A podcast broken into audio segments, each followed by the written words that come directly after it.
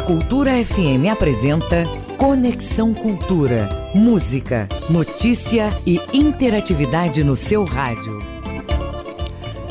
7 horas e 59 minutos. Bom dia para você. Eu sou Jaelta Souza e a partir de agora você vai me acompanhar no Conexão Cultura até as 10 horas da manhã. Hoje é segunda-feira, semana começando, 20 de março de 2023, e o programa é uma produção do jornalismo da Rádio Cultura e hoje você terá muita informação, entretenimento, músicas e entrevistas dos assuntos que estão em alta no Pará e no Brasil. Lembrando que você, ouvinte, internauta, faz o programa com a gente, mande sua mensagem para o número 9 8563-9937. Conexão Cultura na 93,7. Hoje na história, em 1970 nascia Tandy, jogador de vôlei campeão olímpico, e hoje também é comemorado o Dia da Felicidade. Cultura FM 93,7. No programa de hoje, vamos conversar com a Elza Rodrigues, que é coordenadora antirracista de Belém. Ela vai falar sobre a programação do Festival dos Povos contra o Racismo e o Apartheid. Vamos também bater um papo com um cantor e compositor especial que vai estar lançando aqui o seu novo álbum e você vai conhecer ele daqui a pouquinho. Conexão Cultura. Teremos ainda o quadro de filosofia com Leno Raiol e análise esportiva com a Jordana. Isso mesmo, teremos mulher hoje entrando em campo. O Conexão Cultura começa agora na Cultura FM e no Portal Cultura. Vem com a gente. Música, informação e interatividade. Conexão Cultura.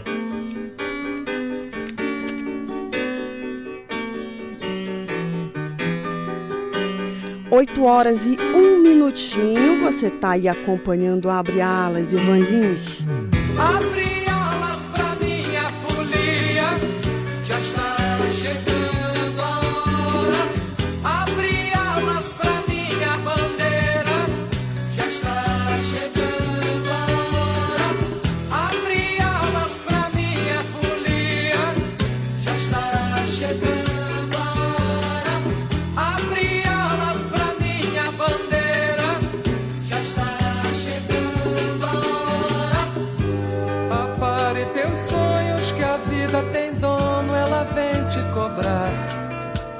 vida não era assim. Não era assim. Não corra o risco de ficar alegre pra nunca chorar. A gente não era assim. Não era assim.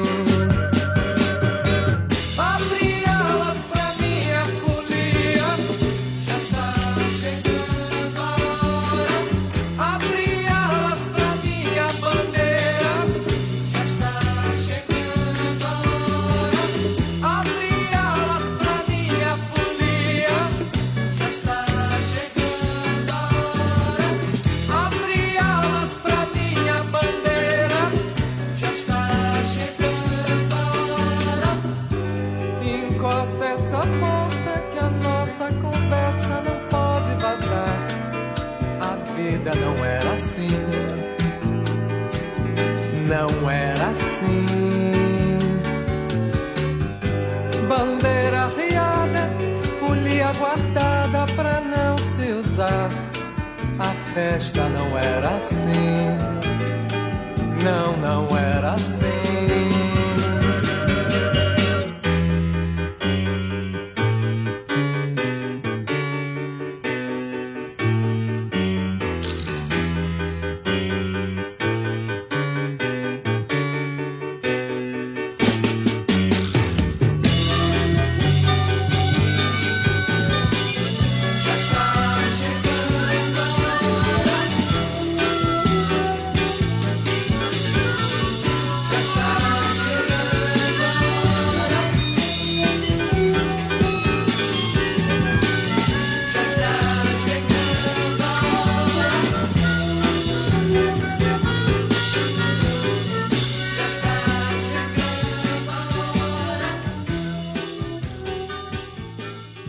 Conexão Cultura na 93,7.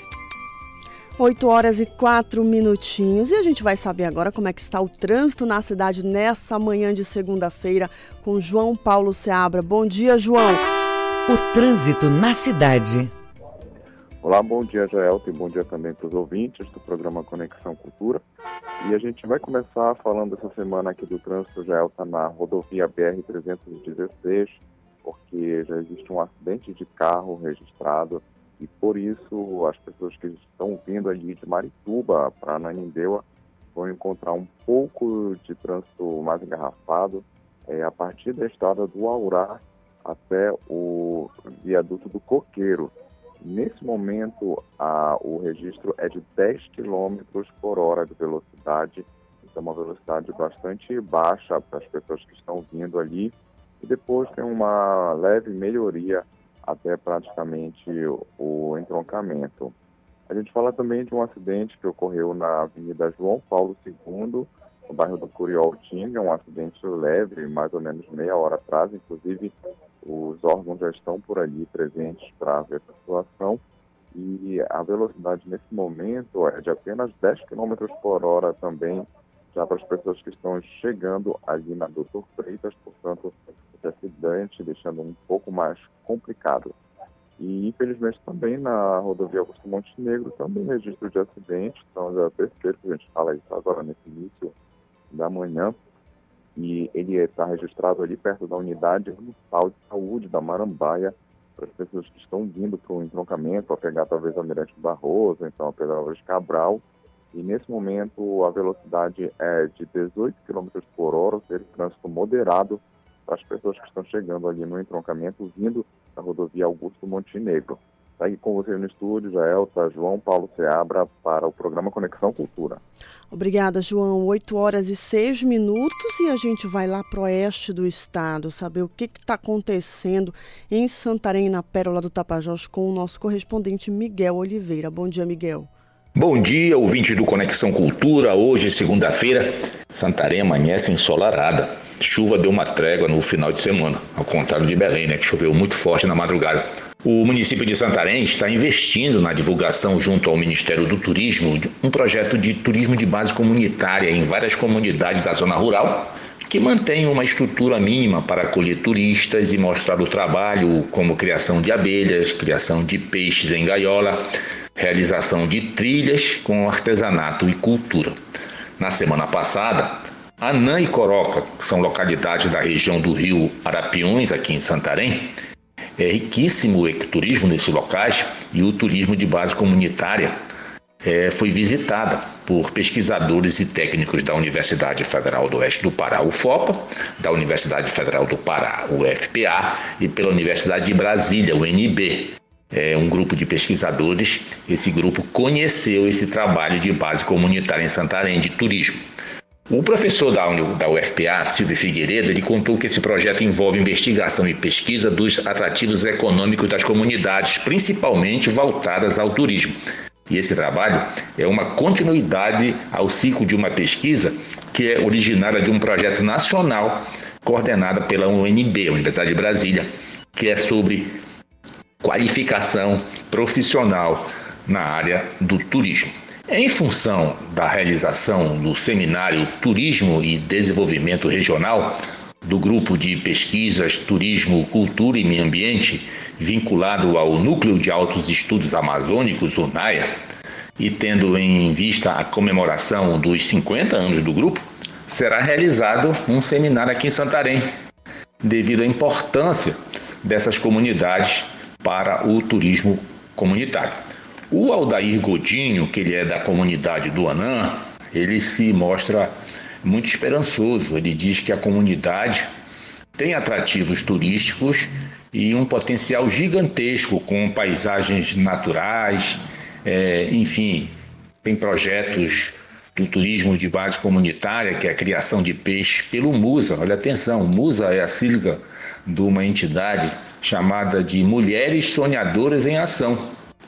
É, outro projeto também é o Melipomel, né, que é o cultivo de abelhas sem ferrão. São projetos dessa natureza que precisam do fortalecimento. Ele pede, inclusive, do poder público porque envolve cada vez mais famílias na comunidade e essas comunidades têm o que mostrar, tem um ponto turístico para quem vai visitá-las. É, as comunidades tradicionais mostram as belezas, os projetos, isso precisa ser visto por outras pessoas e explorado no ramo do turismo para que o turismo não fique, segundo ele, né, segundo Aldair Godinho, apenas em uma terra do chão, que é mais famosa, renome internacional, atrai muita gente, é para que turistas também é, visitem essas comunidades. Então, o Núcleo de Altos Estudos Amazônicos UNAI vai comemorar 50 anos este ano de fundação e vai fazer aqui em Santarém esse seminário de turismo e desenvolvimento regional e tendo como base para as discussões a experiência do turismo de base comunitária no município de Santarém. Era isso que eu tinha hoje para vocês, para todos nós, do Conexão Cultura. Amanhã estarei de volta. Grande abraço a todos. Obrigada, Miguel, pelas informações. 8 horas e 9 minutos. E a gente vai agora para o nosso quadro da Embrapa de toda segunda-feira, onde hoje vamos conversar com Francisco Carlos Carvalho de Lima, que é técnico em agropecuária, no escritório local da Emater, que fica em Monte Alegre, tá? E ele vai falar para a gente sobre a cidade que hoje completa 143 anos e a participação da Emater nesse processo todo aí de evolução de Monte Alegre. Bom dia, seja muito bem-vindo ao Conexão, Francisco.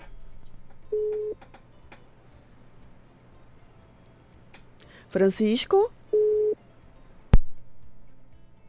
Bom, enquanto o Francisco chega e a gente vai, vai convidar você a fazer parte da campanha Doadores FC, uma campanha da Rede Cultura de Comunicação em parceria com a Emopa, que tem o principal objetivo de salvar vidas.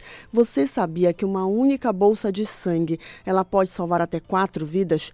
Isso mesmo, a sua doação pode estar contribuindo na vida de quatro pessoas ao mesmo tempo. Por isso é tão importante você fazer parte dessa corrente do bem, dar uma passadinha lá no Emopa e fazer a sua doação. Agora sim vamos conversar com o Francisco Carlos, que ele é técnico agropecuário da Emater lá em Monte Alegre. Ele vai contar para a gente um pouquinho como é a participação da Emater nesses 40, 143 anos né, que a cidade está completando agora. Bom dia, Francisco. Seja bem-vindo. Bom dia, muito obrigado aí pela oportunidade de estar transmitindo alguma informação referente à, à, participação da nossa empresa aqui nessa grande cidade de Monte Alegre, né? São 143 anos, né, Francisco, de Monte Alegre. Eu queria que você pontuasse para a gente como a Ematé tem ajudado essa cidade a evoluir, a crescer em diferentes setores, mas principalmente no econômico. Pois é, nós, nós estamos presentes aqui há pelo menos 50 anos aqui no município, né? E a Imater fez uma grande, grande diferença, ela alavancou é, esse processo de desenvolvimento do setor produtivo aqui do município. E hoje a gente tem já um nome bastante consolidado dentro da, no, no seio da classe produtora, no seio da sociedade montealegrense. Ou seja, a Imater fez um diferencial muito grande no que diz respeito à evolução dessa questão produtiva do município. E isso no, nos deixa orgulhosos, porque nós conseguimos mudar essa base, base produtiva daqui. Hoje, Monte Alegre é um dos maiores produtores de limão do Brasil, né, o maior do estado do Pará. Nós temos o setor pecuário também fortíssimo. Nós estamos hoje com o principal rebanho bovino aqui do oeste do Pará. Nós temos a cadeia da banana que começa a despontar novamente como o grande produto dessa área de fruticultura aqui no município, onde já fomos o principal produtor no passado, e hoje a gente retoma essa condição com o aval da Emater, da SEDAP, que, que tem nos apoiado aí sobre a produção de mudas, né, fornecimento de mudas e tudo mais. Ou seja, a Emater ela tem uma grande participação e está tendo grande inserção no setor produtivo do município, né? E a gente tem, posso dizer que a gente fez assim, uma grande diferença quanto instituição no que diz respeito à modernização desse setor, a, a, o aumento dessa produção, dessa produtividade de diversas lavouras. Nós destacamos ainda, além dessas que a gente já citou, a fruticultura, como nós temos uma grande produção também de mamão, avaí, de melancia. E na área alimentar, né, nós temos os produtos alimentares, como a, a própria mandioca, onde a gente gera farinha de mandioca, que é exportada aqui para os mercados de, de Manaus, Macapá, principalmente. Ou seja, nós, no contexto geral, a Emater conseguiu é, equacionar todas essas situações e hoje se coloca num patamar bastante elevado no que diz respeito a, a essa a produção sustentável, a questão ambiental também. Nós estamos hoje desenvolvendo um projeto de arborização da cidade com a Secretaria Municipal de Meio Ambiente e por aí a gente vai também tendo oportunidade de discutir e de participar de outros projetos também que são de interesse da, da sociedade montelegrense e da população em geral. Foi muito importante um ponto que você tocou aí, a questão da sustentabilidade, porque a gente sabe né, a importância disso no meio de produção, principalmente na produção de comida, de alimento, né, que é o que vocês mais produzem aí, que os produtores mais produzem em Monte Alegre. E aí eu queria que você pontuasse para a gente, falasse um pouquinho como é a aceitação desses produtores, né, desse novo sistema, desse novo método de produzir de forma mais sustentável. Ah, isso, isso com certeza ela já está, eu, eu, diria, já está enraizada, né? Está enraizada na, na, na, consciência de cada produtor local, né? Então, o respeito a, ao meio ambiente, o respeito à produção sustentável, é uma, é uma dinâmica que a gente vem adotando e o produtor, isso ele já, já absorve com, com bastante tranquilidade, né? A partir do momento que você apresenta as medidas alternativas de produção sustentável, o produtor fica bastante satisfeito com isso, né?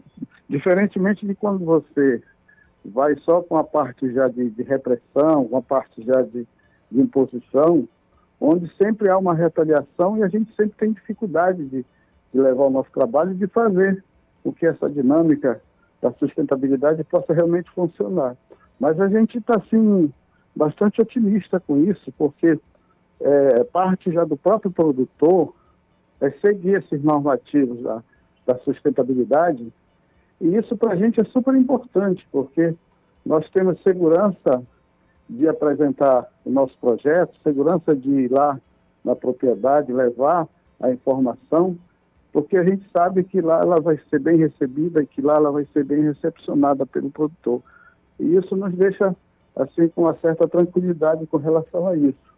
E a gente vê, assim, de forma bem concreta, é, que esse quadro, ele evoluiu bastante dentro do município, né? Com essa interferência nossa, da assistência técnica, da extensão, e faz com que o produtor realmente absorva tudo isso. Isso seja traduzido em, em produção sustentável, em melhoria na qualidade de vida do produtor.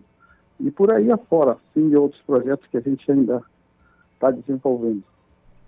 Isso é muito importante, viu? E quando você fala, assim, você falou, mencionou, né, ainda há pouco, que a Emater hoje ela está auxiliando num projeto de arborização da cidade. Aí a gente percebe que a atuação da Emater ela não fica restrita somente aos produtores do município, né? Mas é uma forma também de vocês englobarem a sociedade civil aí nesse mote da sustentabilidade, da melhoria, né, da qualidade de vida na cidade também. Isso, perfeito. A gente a gente tem trabalhado aí em parceria já com a Secretaria do Município, a Secretaria de Meio Ambiente, e aí até dá essa sustentação para que esse projeto seja alavancado. E a gente também tem, tem colhido resultados disso aí, porque a gente tem envolvido a, a sociedade, o morador, tem, tem envolvido aquela família. Olha, você é responsável por cuidar dessa árvore aqui, dessa planta que vai ser, vai ser plantada aqui na frente da sua casa isso tem dado muito resultado. A gente já conseguiu aí diminuir esse passivo ambiental do município e está conseguindo fazer com que a sociedade participe. E que para a gente eu acho que de tudo é o mais importante, essa participação da sociedade, naturalmente que a, a produção, o, a arborização da cidade é o fator maior, mas só o fato de tu ter a sociedade, a família envolvida naquele processo, isso já desencadeia toda uma, uma sistemática que a gente vai colher lá na frente o resultado disso aí.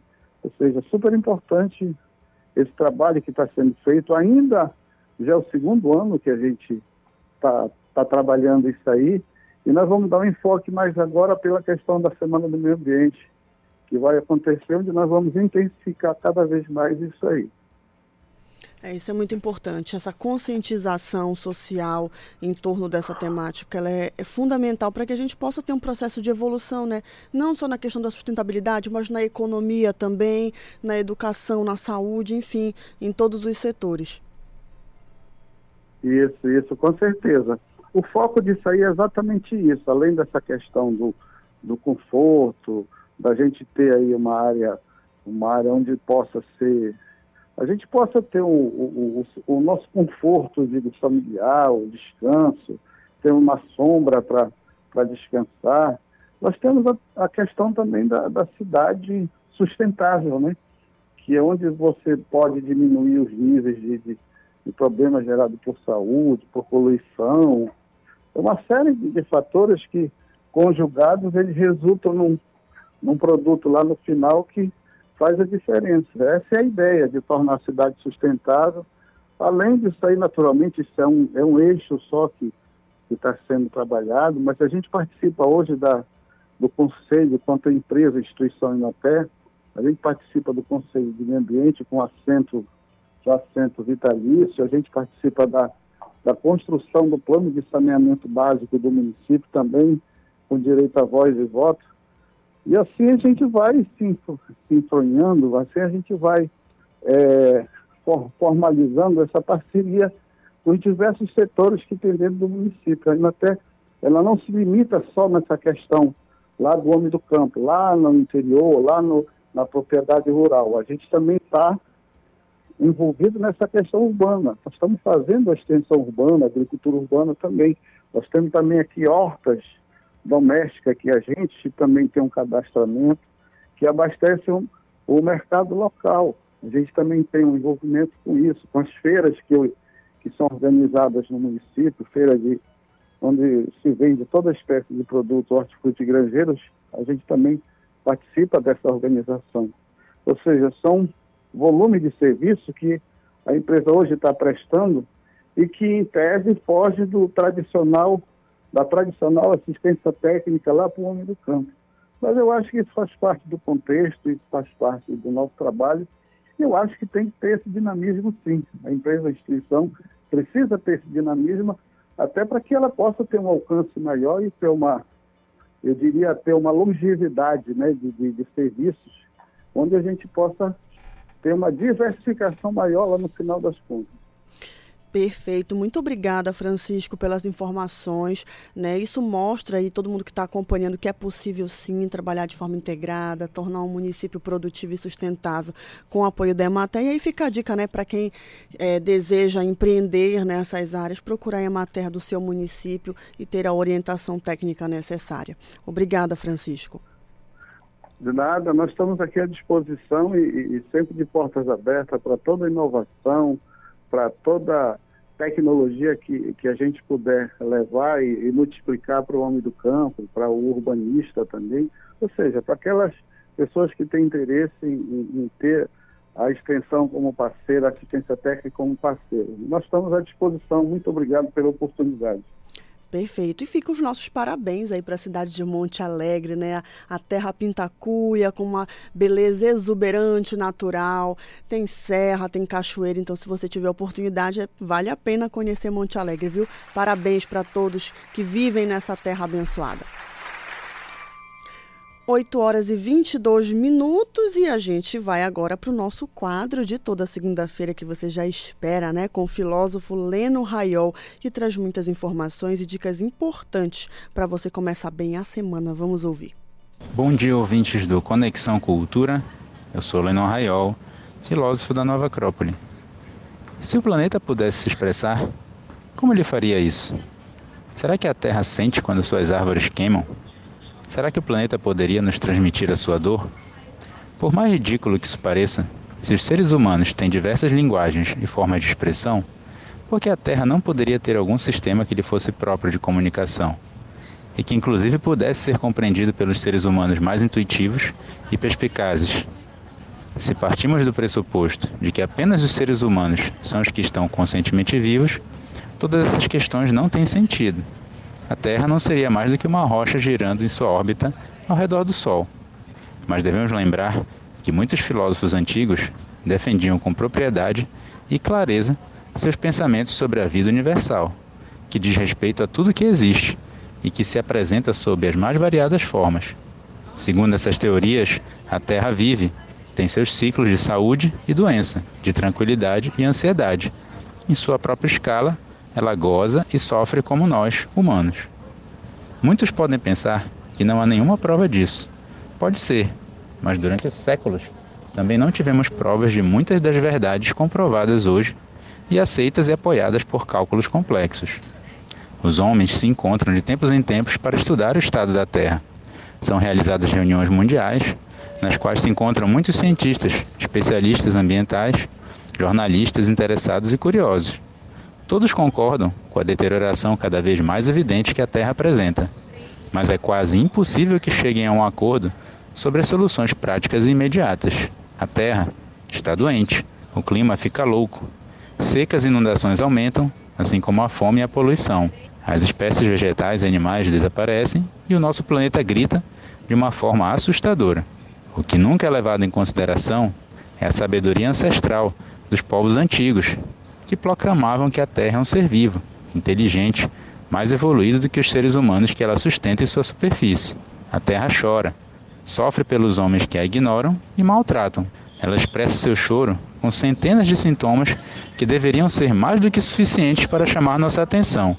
Mas o orgulho embaça nossos olhos e nos cega com a ilusão de que somos nós que valemos o bem e o mal que podem nos acontecer. Será que ainda teremos tempo de aprender a ver e tratar melhor este mundo infinito que nos tocou viver? Eu sou Lennon Raiol, filósofo da Nova Acrópole Belém. Siga a gente no Instagram, arroba Nova Acrópole Belém. Até a próxima semana. 8 horas e 25 minutos, e aí tem atenção aqui para os servidores públicos do Estado, porque a CEPLAD está promovendo o treinamento do PAI 4.0, que é um sistema muito importante né, para gestores de órgãos estaduais. E quem traz os detalhes para a gente é o Pedro Ribeiro. Em busca de aprimorar o conhecimento dos servidores públicos, a Secretaria de Estado de Planejamento e Administração, a CEPLAD, realizou uma capacitação e treinamento da plataforma PAE 4.0 no auditório da CEPLAD. O evento tem o objetivo de tratar a implementação e utilização da plataforma PAE 4.0, que está nas fases preliminares além de dar orientações e práticas sobre as funcionalidades e aplicabilidade para o melhor andamento do fluxo de tramitação dos documentos nos órgãos. Neste primeiro momento, o treinamento foi para os gestores da administração pública indireta. A próxima fase vai ser direcionada aos servidores de administração pública direta do Estado. Desde o lançamento, a CEPLAD já vem realizando encontros para treinamentos iniciais do novo sistema, tanto para gestores quanto para servidores de órgãos da administração pública estadual. O serviço vem substituir processos físicos por eletrônicos e trazer agilidade à administração pública em um ambiente digital integrado. Com supervisão do jornalista Felipe Feitosa, Pedro Ribeiro para o Conexão Cultura. Obrigada, Pedro. 8 horas e 27 minutos e chegou a hora da gente saber o que, que vai rolar hoje no Esporte e Cultura na telinha da TV que começa daqui a pouco, às 13h30. Quem vai trazer para a gente os detalhes é o Gabriel. Bom dia, Gabriel. Olá, muito bom dia para você, bom dia para todos os ouvintes. Exatamente no Esporte Cultura de hoje, nós vamos fazer aquele giro completo da rodada do Parazão, no caso, a sétima rodada que ocorreu neste final de semana. Destaque para mais uma vitória do Remo, a equipe azulina segue 100% de aproveitamento no campeonato. 3 a 2 em cima do Castanhal, o Remo que novamente utilizou sua equipe reserva pensando no jogo de meio de semana contra o São Raimundo de Roraima pela Copa Verde, já que vale classificação para a fase semifinal e a equipe está em desvantagem porque perdeu o jogo da ida por 1 a 0. Também vamos falar do Paysandu, o Paysandu que reencontrou o caminho das vitórias depois de três jogos sem vencer. Superou a Tuna Luz jogando no estádio Bamparacuruzu pelo placar de 2 a 1. A Tuna que veio com dois estreantes, o Marlon e o Paulo Rangel. O Paysandu também teve estreias do Edilson e do Vinícius Leite. E a gente vai falar como é que foi essa partida. Além, claro, dos outros jogos das equipes do interior. com destaque para o São Francisco, que conseguiu a sua classificação antecipada para a próxima fase. A gente vai passar a classificação completa para destacar quais equipes já estão no mata-mata, na fase quarta de final, quais equipes ainda brigam por uma vaga, quem está na zona de rebaixamento e os possíveis cenários, considerando os confrontos da oitava e última rodada, que vai ocorrer lá no dia 9 de abril, por ocasião da reabertura do estádio Mangueirão. Inclusive, sobre o estádio Mangueirão, a gente vai falar sobre uma visita que teve, inclusive com a presença do governador do estado, Helder Barbalho, e também contou com a presença dos presidentes Chirremo e Paysandu, presidente do Remo Fábio Bentes e presidente do Paysandu Maurício Ettinger. Tudo isso e muito mais a partir de uma e meia da tarde no Esporte e Cultura. Obrigada, Gabriel Rodrigues, pelas informações. Você já sabe, daqui a pouquinho, 1h30 aí, todos esses detalhes do esporte no Esporte Cultura.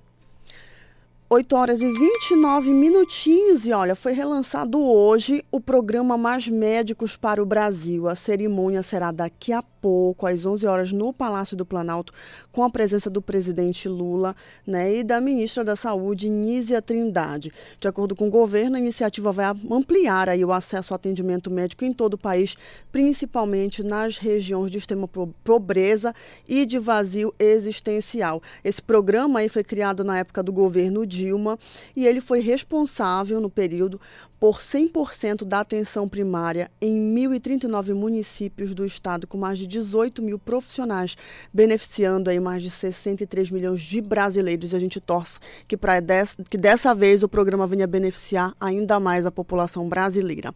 A gente vai para o intervalo bem rapidinho, 8h30, mas a gente volta já já com mais informação, conteúdo interessante para você. Estamos apresentando Conexão Cultura.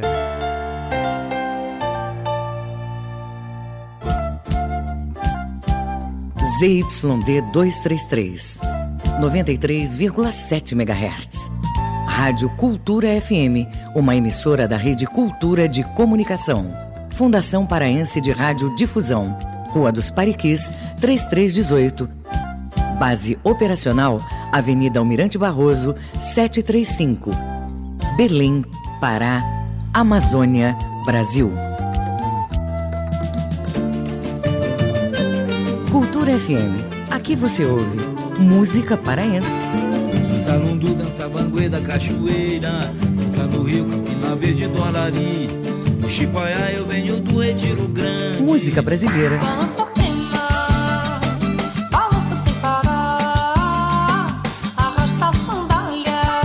Cultura FM 93,7. Empreender? Quer uma economia ainda maior? Então conte com quem é um verdadeiro parceirão. É claro que eu tô falando do Atacadão. No maior atacadista do Brasil, você encontra sempre o menor preço, seja nas mais de 300 lojas, seja online. É a maior variedade e a qualidade para o seu negócio lucrar mais e para a sua família economizar muito. Aproveite e pague com Pix, cartão de crédito e vale alimentação. Isso é ser parceirão. Aqui é Atacadão. Aqui é parceirão. Atacadão, lugar de comprar barato. Consulte todas as bandeiras aceitas nas lojas. A mais tribal de todas as festas. Balanço do Rock. Quarta, 8 da noite.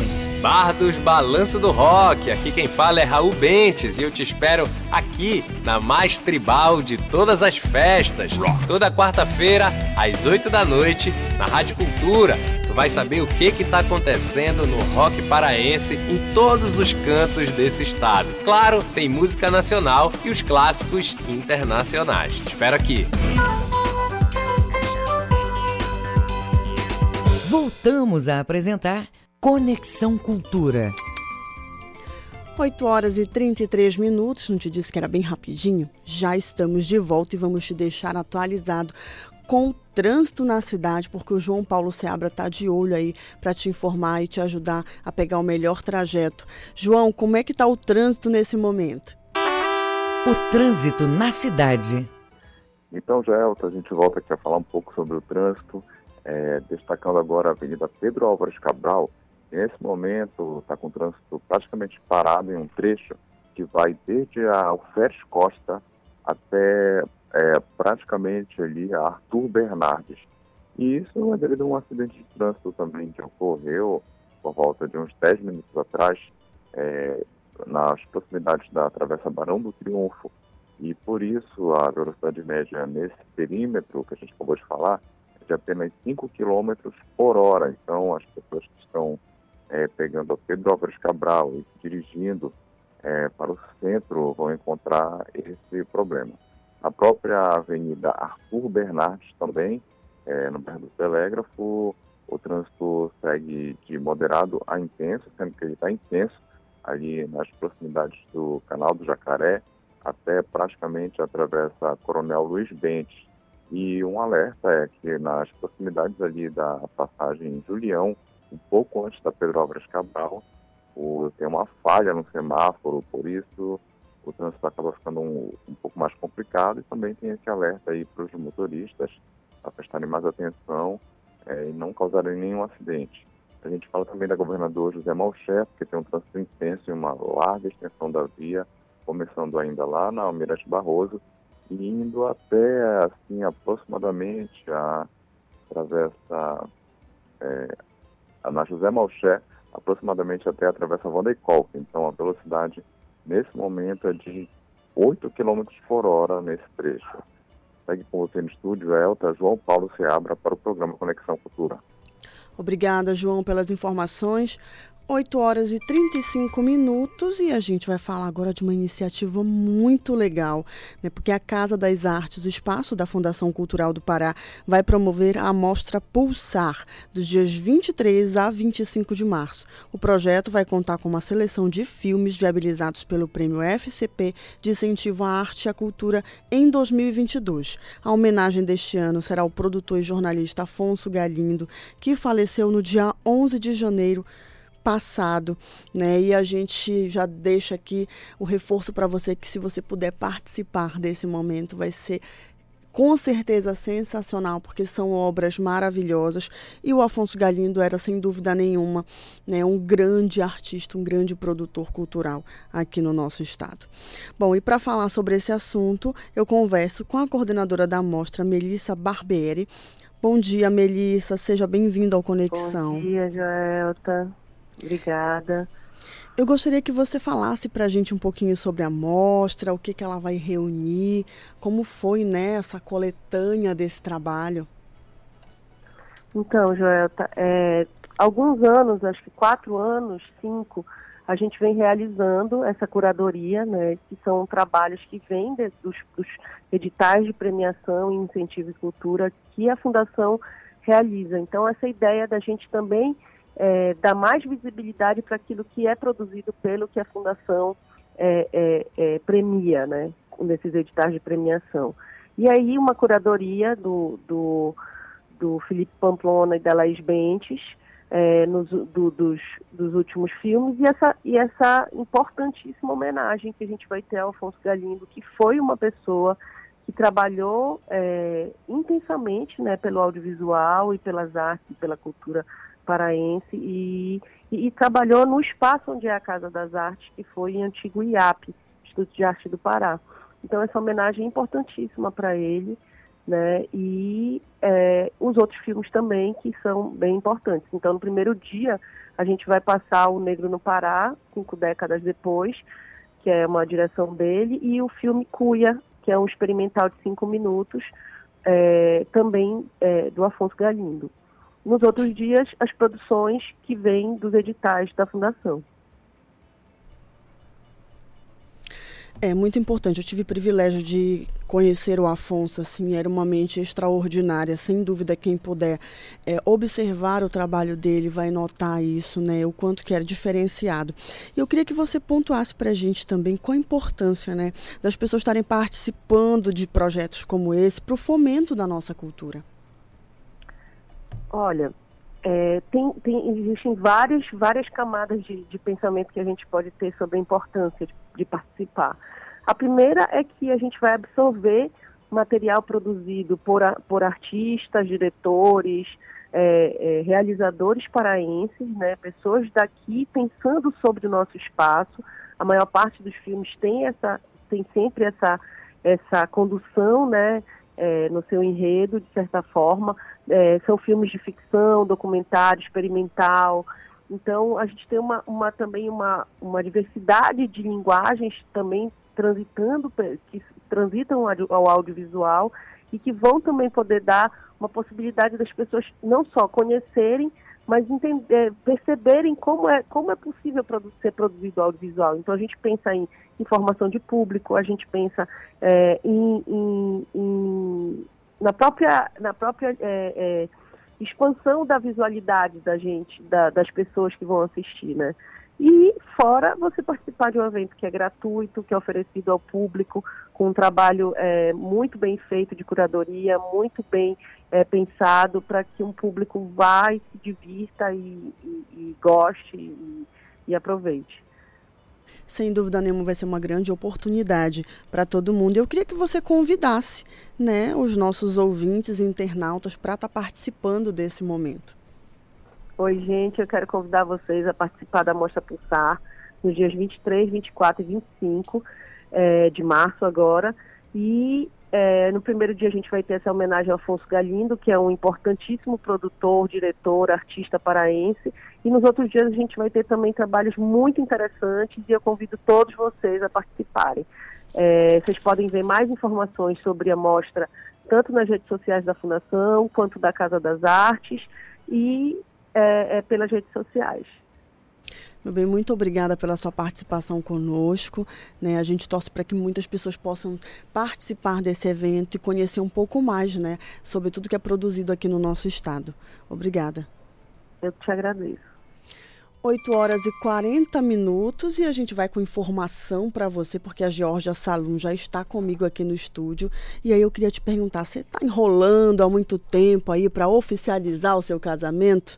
Pois é, chegou a oportunidade agora e a Georgia vai trazer os detalhes para você. Bom dia, Georgia. Bom dia, Jaelta. Bom dia, ouvinte do Conexão Cultura.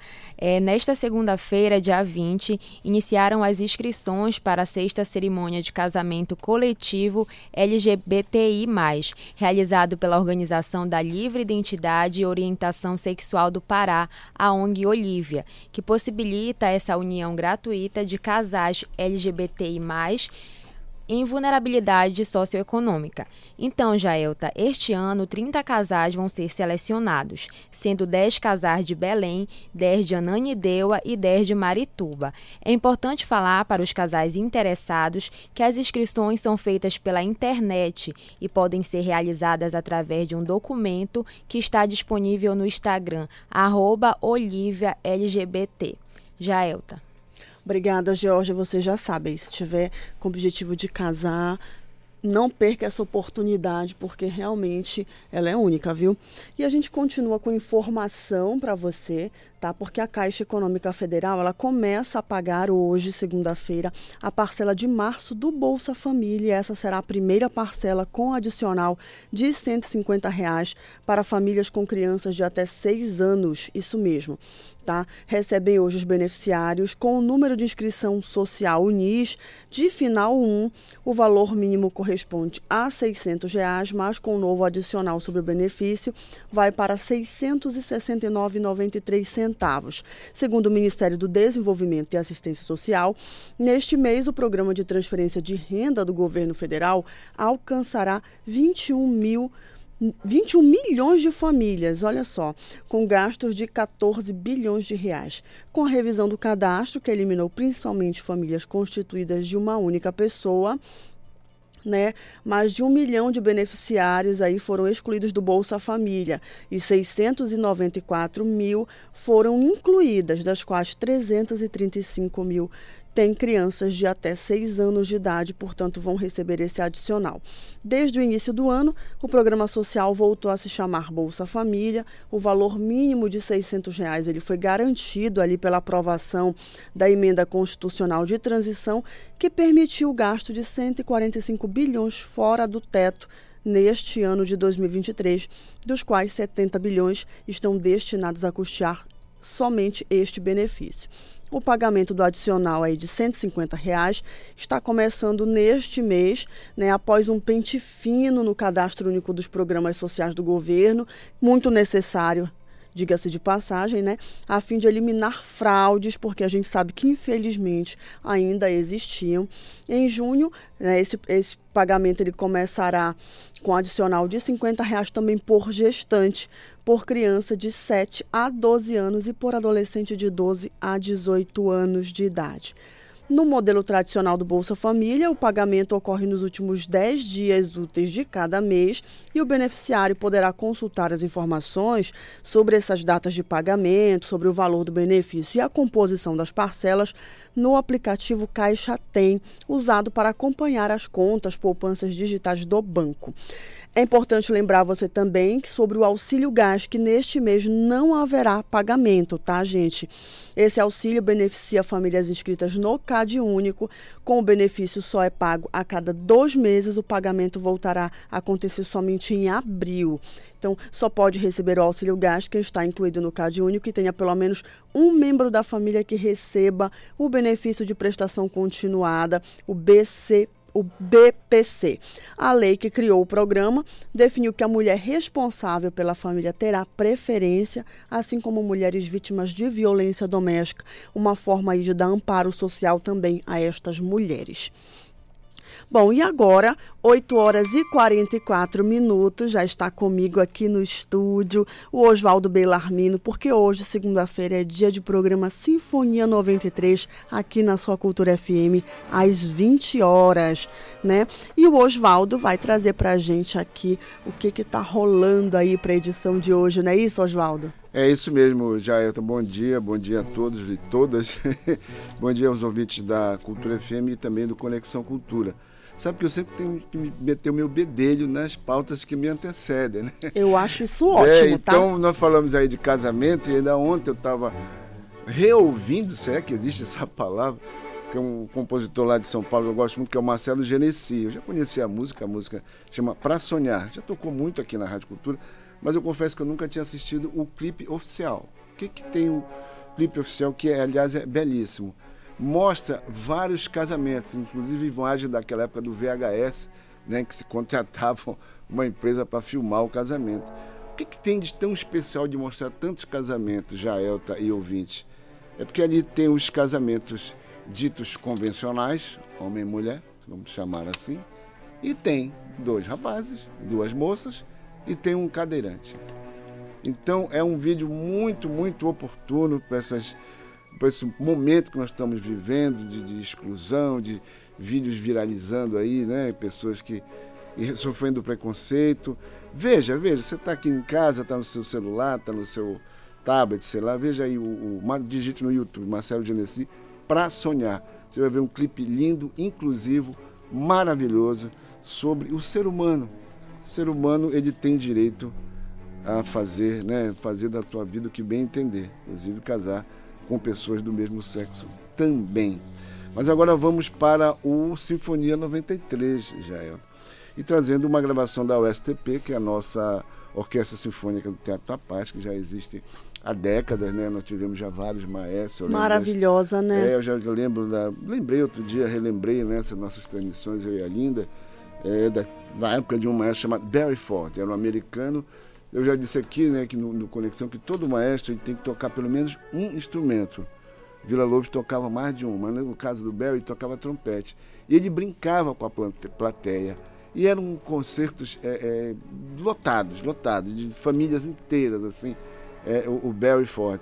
E nós vamos que, que regeu tanto ao STP, não sei como ele encontrava tempo, e também a Amazônia Jazz Band. Imagina, ele ensaiava as duas orquestras e regia as, os dois grupos, vamos dizer, dos grupos artísticos, numa mesma temporada. É, ainda dava aula, ainda ensaiava trompete, porque tem que ensaiar o tempo todo. Olha, um negócio assim que parece que o dia tem 39 horas para esse, esses músicos. É um negócio Mas é aquela incrível. história, né, Belarmino?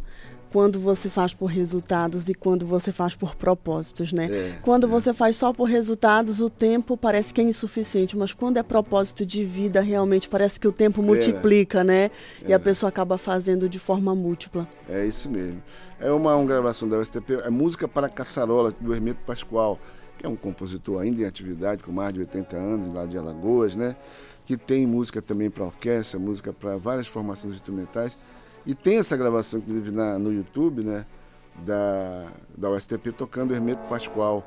Nós vamos ouvir hoje no programa Sinfonia 93. Aí tem também uma faceta interessante de um compositor elegante. Ele, ele é elegante em tudo, na música e, e, no vestir, no figurino, na forma como ele se portava naquela Paris glamurosa que foi polonês Frédéric Chopin, que viveu, ele viveu pouco tempo, né? Mas o, viveu um bom tempo em Paris, onde ele compôs, onde ele frequentou os famosos cafés parisienses, é, toda aquela elite cultural, vamos dizer assim, de Paris. Então lá ele compôs uma avaliação sobre um dueto da é, La Cidade em La Mano, é, do Don Giovanni de Mozart. É importante a gente é, observar aqui, porque é, na história da música clássica nós temos as obras originais e temos as variações.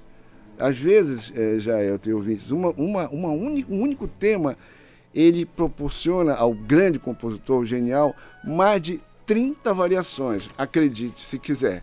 Então foi isso que Chopin fez com um trecho da ópera famosa, né, que, que narra a história de Dom Juan, do famoso hum. né, conquistador, que é Don Giovanni, é uma das mais óperas, uma das óperas mais importantes da carreira vitoriosa do grande Wolfgang Amadeus Mozart. E, e Chopin fez uma, uma variação para piano e orquestra de La Cidade La Mano, que é um dueto da ópera Don Giovanni, o dueto mais famoso, mais bonito da ópera Don Giovanni de Mozart. Aí, para abrir o programa, que eu comecei de trás para frente, nós vamos ter um compositor que ele nasceu de hoje, hoje, que a Europa já passou por várias é, turbulências políticas, divisões, a Iugoslávia foi dividida e tal. Então, ele nasceu de hoje, é a República Tcheca. É um compositor chamado Antonin Dvorak. Escreve Dvorak, né, com AK, mas pronuncia-se Dvorak. Como eu estou na, rádio, né, tem que pronunciar o mais próximo possível do idioma original. E nós vamos trazer um, um quinteto para piano e cordas, a música de câmara. A música de câmara é feita para pequenos conjuntos. E essa, essa forma do quinteto, somente para os, os compositores pianistas, é muito fascinante para eles. Eles colocam o piano em primeiro plano e as cordas como se fosse a orquestra e o, o piano Nossa, dialogando de uma delicadeza, com, né? com, de uma com as cordas. É, de 1887, ainda no auge do que a gente chama de, que a gente chama não, que os musicólogos chamam de romantismo tardio, quer dizer, aí antes do, daquela virada do século com o impressionismo, o nacionalismo, o decafonismo, a música contemporânea e vai até, até os dias atuais. E eu gosto muito também de, de trazer gravações aquelas é, de estúdio, né, já é, e também aquelas que nós temos hoje na internet, aquelas gravadas em festivais. No caso, essa do International Chamber Music, foi lá na, na, Alemanha em 2019, também disponível no YouTube. Em destaque aqui é uma moça, uma violinista chamada Janine Jansen. Ela vem se destacando, vem se apresentando em vários países, já gravou vários concertos para violino e também música de câmara. É basicamente isso que nós teremos hoje no programa, no Sinfonia 93. Essa música que está de fundo aí, levanta um pouquinho o Paulo Sérgio.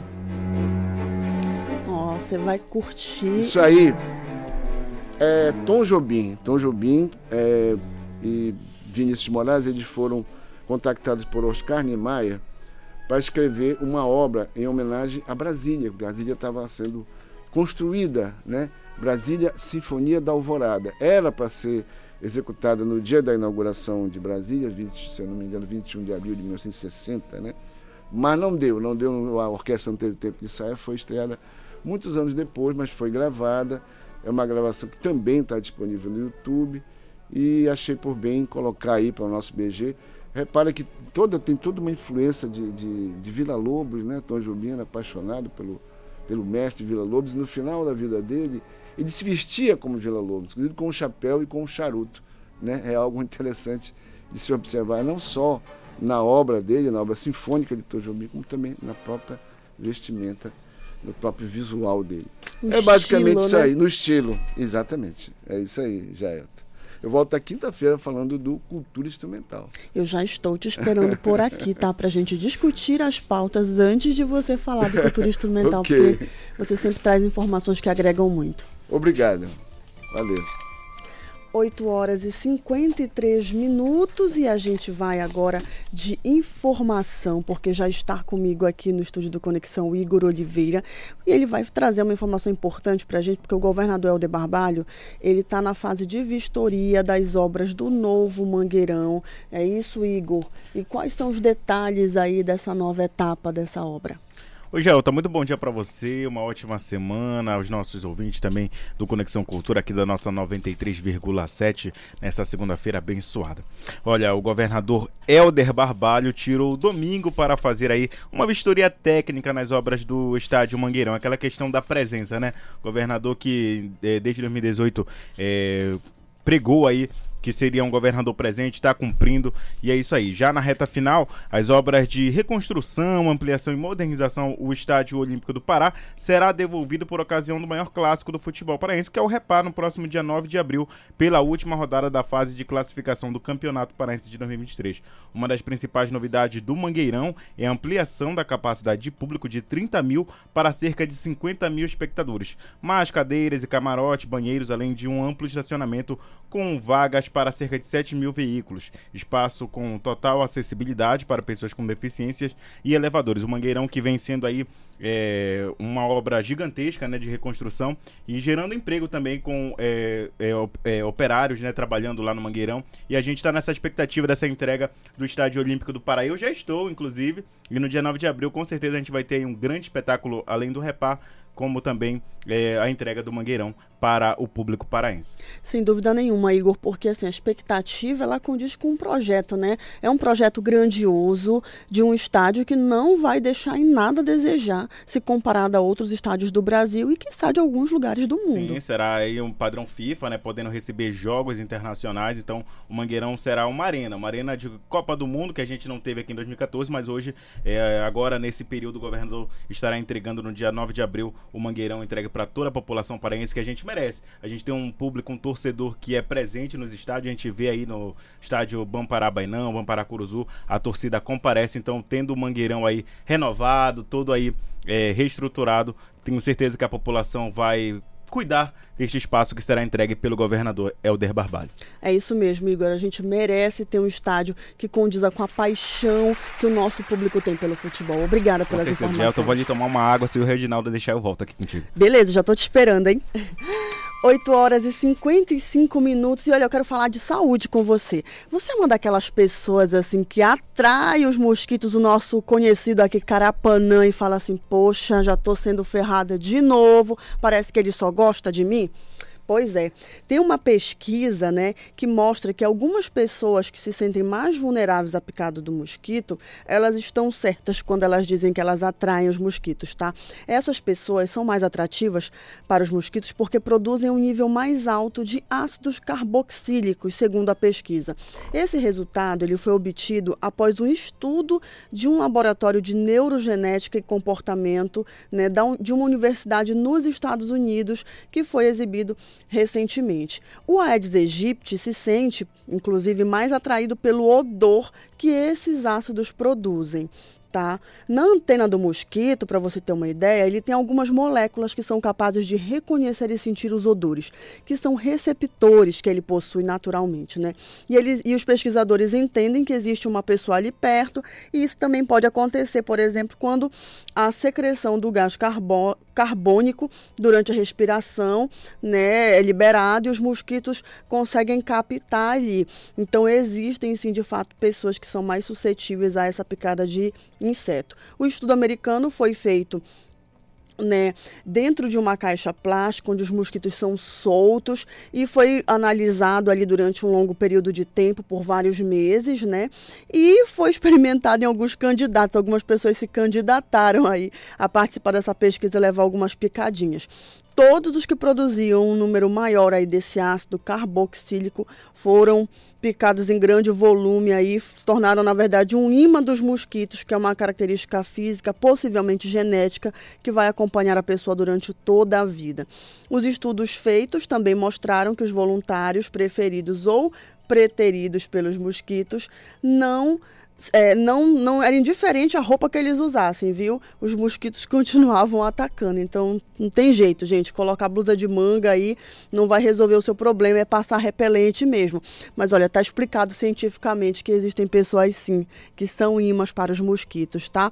E aí a gente já deixa aí essa dica para você ficar de olho né, na vestimenta, no repelente que você está usando. 8 horas e 58 minutos. Eu também quero te convidar a fazer parte da campanha Doadores FC, uma campanha da Rede Cultura de Comunicação em parceria com a Emopa, com o principal objetivo que é ajudar a salvar vidas, é isso mesmo. Você sabia que o banco de sangue do Hemopa, ele necessita diariamente da sua colaboração? Porque várias cirurgias estão acontecendo em todo o estado. Infelizmente, pessoas sofrem acidentes, tem pessoas com doenças crônicas que precisam fazer transfusão de sangue e é a sua solidariedade que vai estar salvando a vida dessas pessoas. Então, dá uma passadinha lá no Hemopa, tá? E faz a sua parte. Antes da gente ir para o intervalo, bem rapidinho, a gente vai falar com o João Paulo Seabra para saber como é que está o trânsito nesse momento na cidade, se já está um pouquinho mais tranquilo. O trânsito na cidade. Então, Jaelta, a gente fala agora um pouco da Avenida Alcindo Cacela, porque o trânsito está intenso por lá, velocidade média de 8 km por hora no perímetro que vai da Avenida Pedro Miranda, logo no início, né, ali, até praticamente Avenida Governador José Malché, então bastante é, trânsito intenso nesse momento. E a gente fala também um pouco sobre a Antônio Barreto, tem um alerta de perigo de buraco logo ali no início, as proximidades com a Avenida Duque de Caxias. Também tem um semáforo com falha ali nas proximidades já da Antônio Baena e um trecho que já está em obras há bastante tempo ali nas proximidades é, da Antônio Barreto com Alcino Castela estão deixando o trânsito intenso com velocidade média de, 8, de 11 km por hora nesse momento até a Dom Romualdo de Seixas, para quem segue ali é, por rumo da Visconde de Souza Franco. Segue com você no estúdio, Jaelta João Paulo Seabra para o programa Conexão Cultura. 9 horas em ponto. Muito obrigada, João. A gente vai para o intervalo rapidinho, mas não sai daí que a gente volta já já. Você fica com Cultura da Hora e Cultura Vinho. Estamos apresentando Conexão Cultura.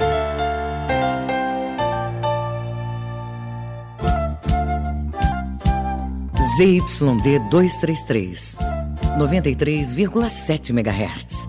Rádio Cultura FM, uma emissora da Rede Cultura de Comunicação. Fundação Paraense de Rádio Difusão. Rua dos Pariquis, 3318. Base operacional, Avenida Almirante Barroso, 735. Belém, Pará, Amazônia, Brasil. Os times, as jogadas, os clássicos, todas as emoções do Parazão Bampará 2023. Você vai ver na tela da TV e no portal Cultura. Parazão Bampará 2023. Transmissão ao vivo e exclusiva para todo o estado. Organize a torcida e não perca os jogos do seu time. Parazão Bampará 2023. Ao vivo e exclusivo na TV e no portal Cultura. Crie uma rotina de uso das telas com horários definidos e supervisione sempre os conteúdos visitados pela criança. O uso das telas por crianças de 3 a 5 anos, recomendado pela Sociedade Brasileira de Pediatria, é de até uma hora por dia. Supervisionar é proteger.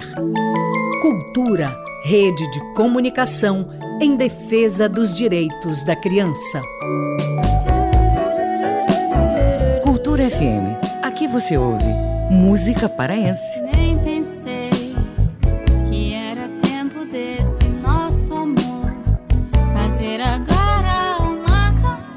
Música brasileira. Você é a razão da minha felicidade.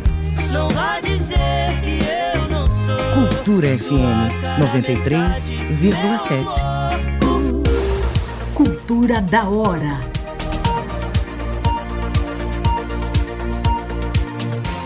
Programa regulariza Pará gerido pela Secretaria de Estado de Meio Ambiente e Sustentabilidade SEMAS entrega nesta segunda-feira nove cadastros ambientais rurais coletivos para comunidades quilombolas do município de Moju. Ao todo, As nove comunidades reúnem 1.846 pessoas, destas 49% são mulheres, que vivem e colaboram para a preservação ambiental de 13 mil hectares de terras. O CAR de Povos e Comunidades Tradicionais é um instrumento de planejamento ambiental destes territórios que tem a gestão territorial coletiva dos recursos naturais. O CAR coletivo é voltado para quilombolas, ribeirinhos, extrativistas, assentados e outras territorialidades específicas. Cultura da hora.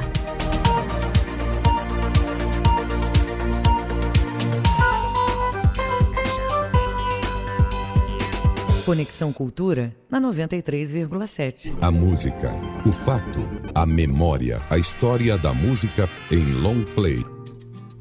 Esse LP e o disco Joia compõem uma das muitas ousadias de Caetano Veloso. Em vez de sair um disco duplo, ele preferiu lançar os dois, um por semestre no mesmo ano de 75, separados. O LP Qualquer Coisa é mais normal, mais artesanal, tem samba e amor. De madrugada a gente ainda se ama.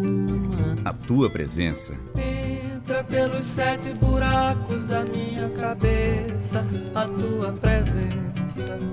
O lado B abre com a proteção do Santo Benjó de Capadócia. Para que meus inimigos tenham pés e não me alcancem. No LP ele põe bossa e inova três canções dos Beatles. Eleanor Rigby Picks up the rice in the church where a wedding has been.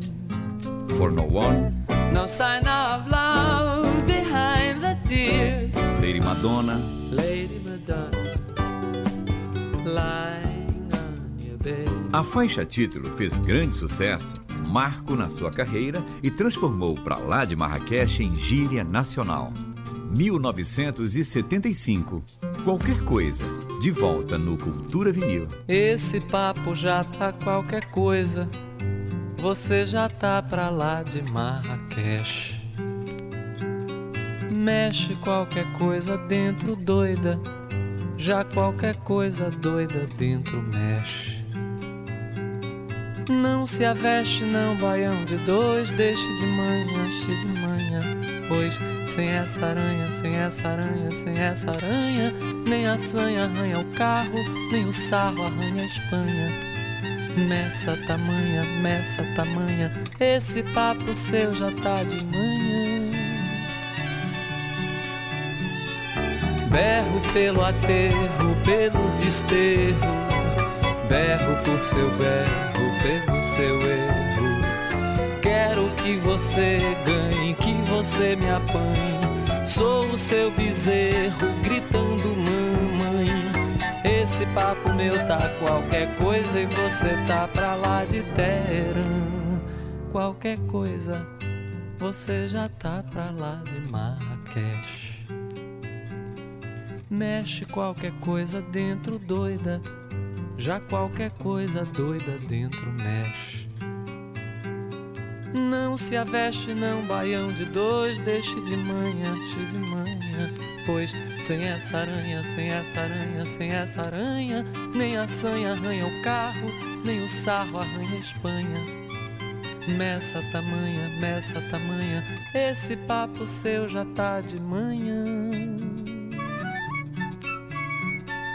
Berro pelo aterro, pelo desterro, berro por seu berro, pelo seu erro. Quero que você ganhe, que você me apanhe. Sou o seu bezerro gritando mamãe. Esse papo meu tá qualquer coisa e você tá pra lá de terra. Qualquer coisa, você já tá pra lá de Marrakech. Mexe qualquer coisa dentro doida, já qualquer coisa doida dentro mexe. Não se aveste não, baião de dois, deixe de manhã, cheio de manhã. Pois sem essa aranha, sem essa aranha, sem essa aranha, nem a sanha arranha o carro, nem o sarro arranha a Espanha. Nessa tamanha, nessa tamanha, esse papo seu já tá de manhã.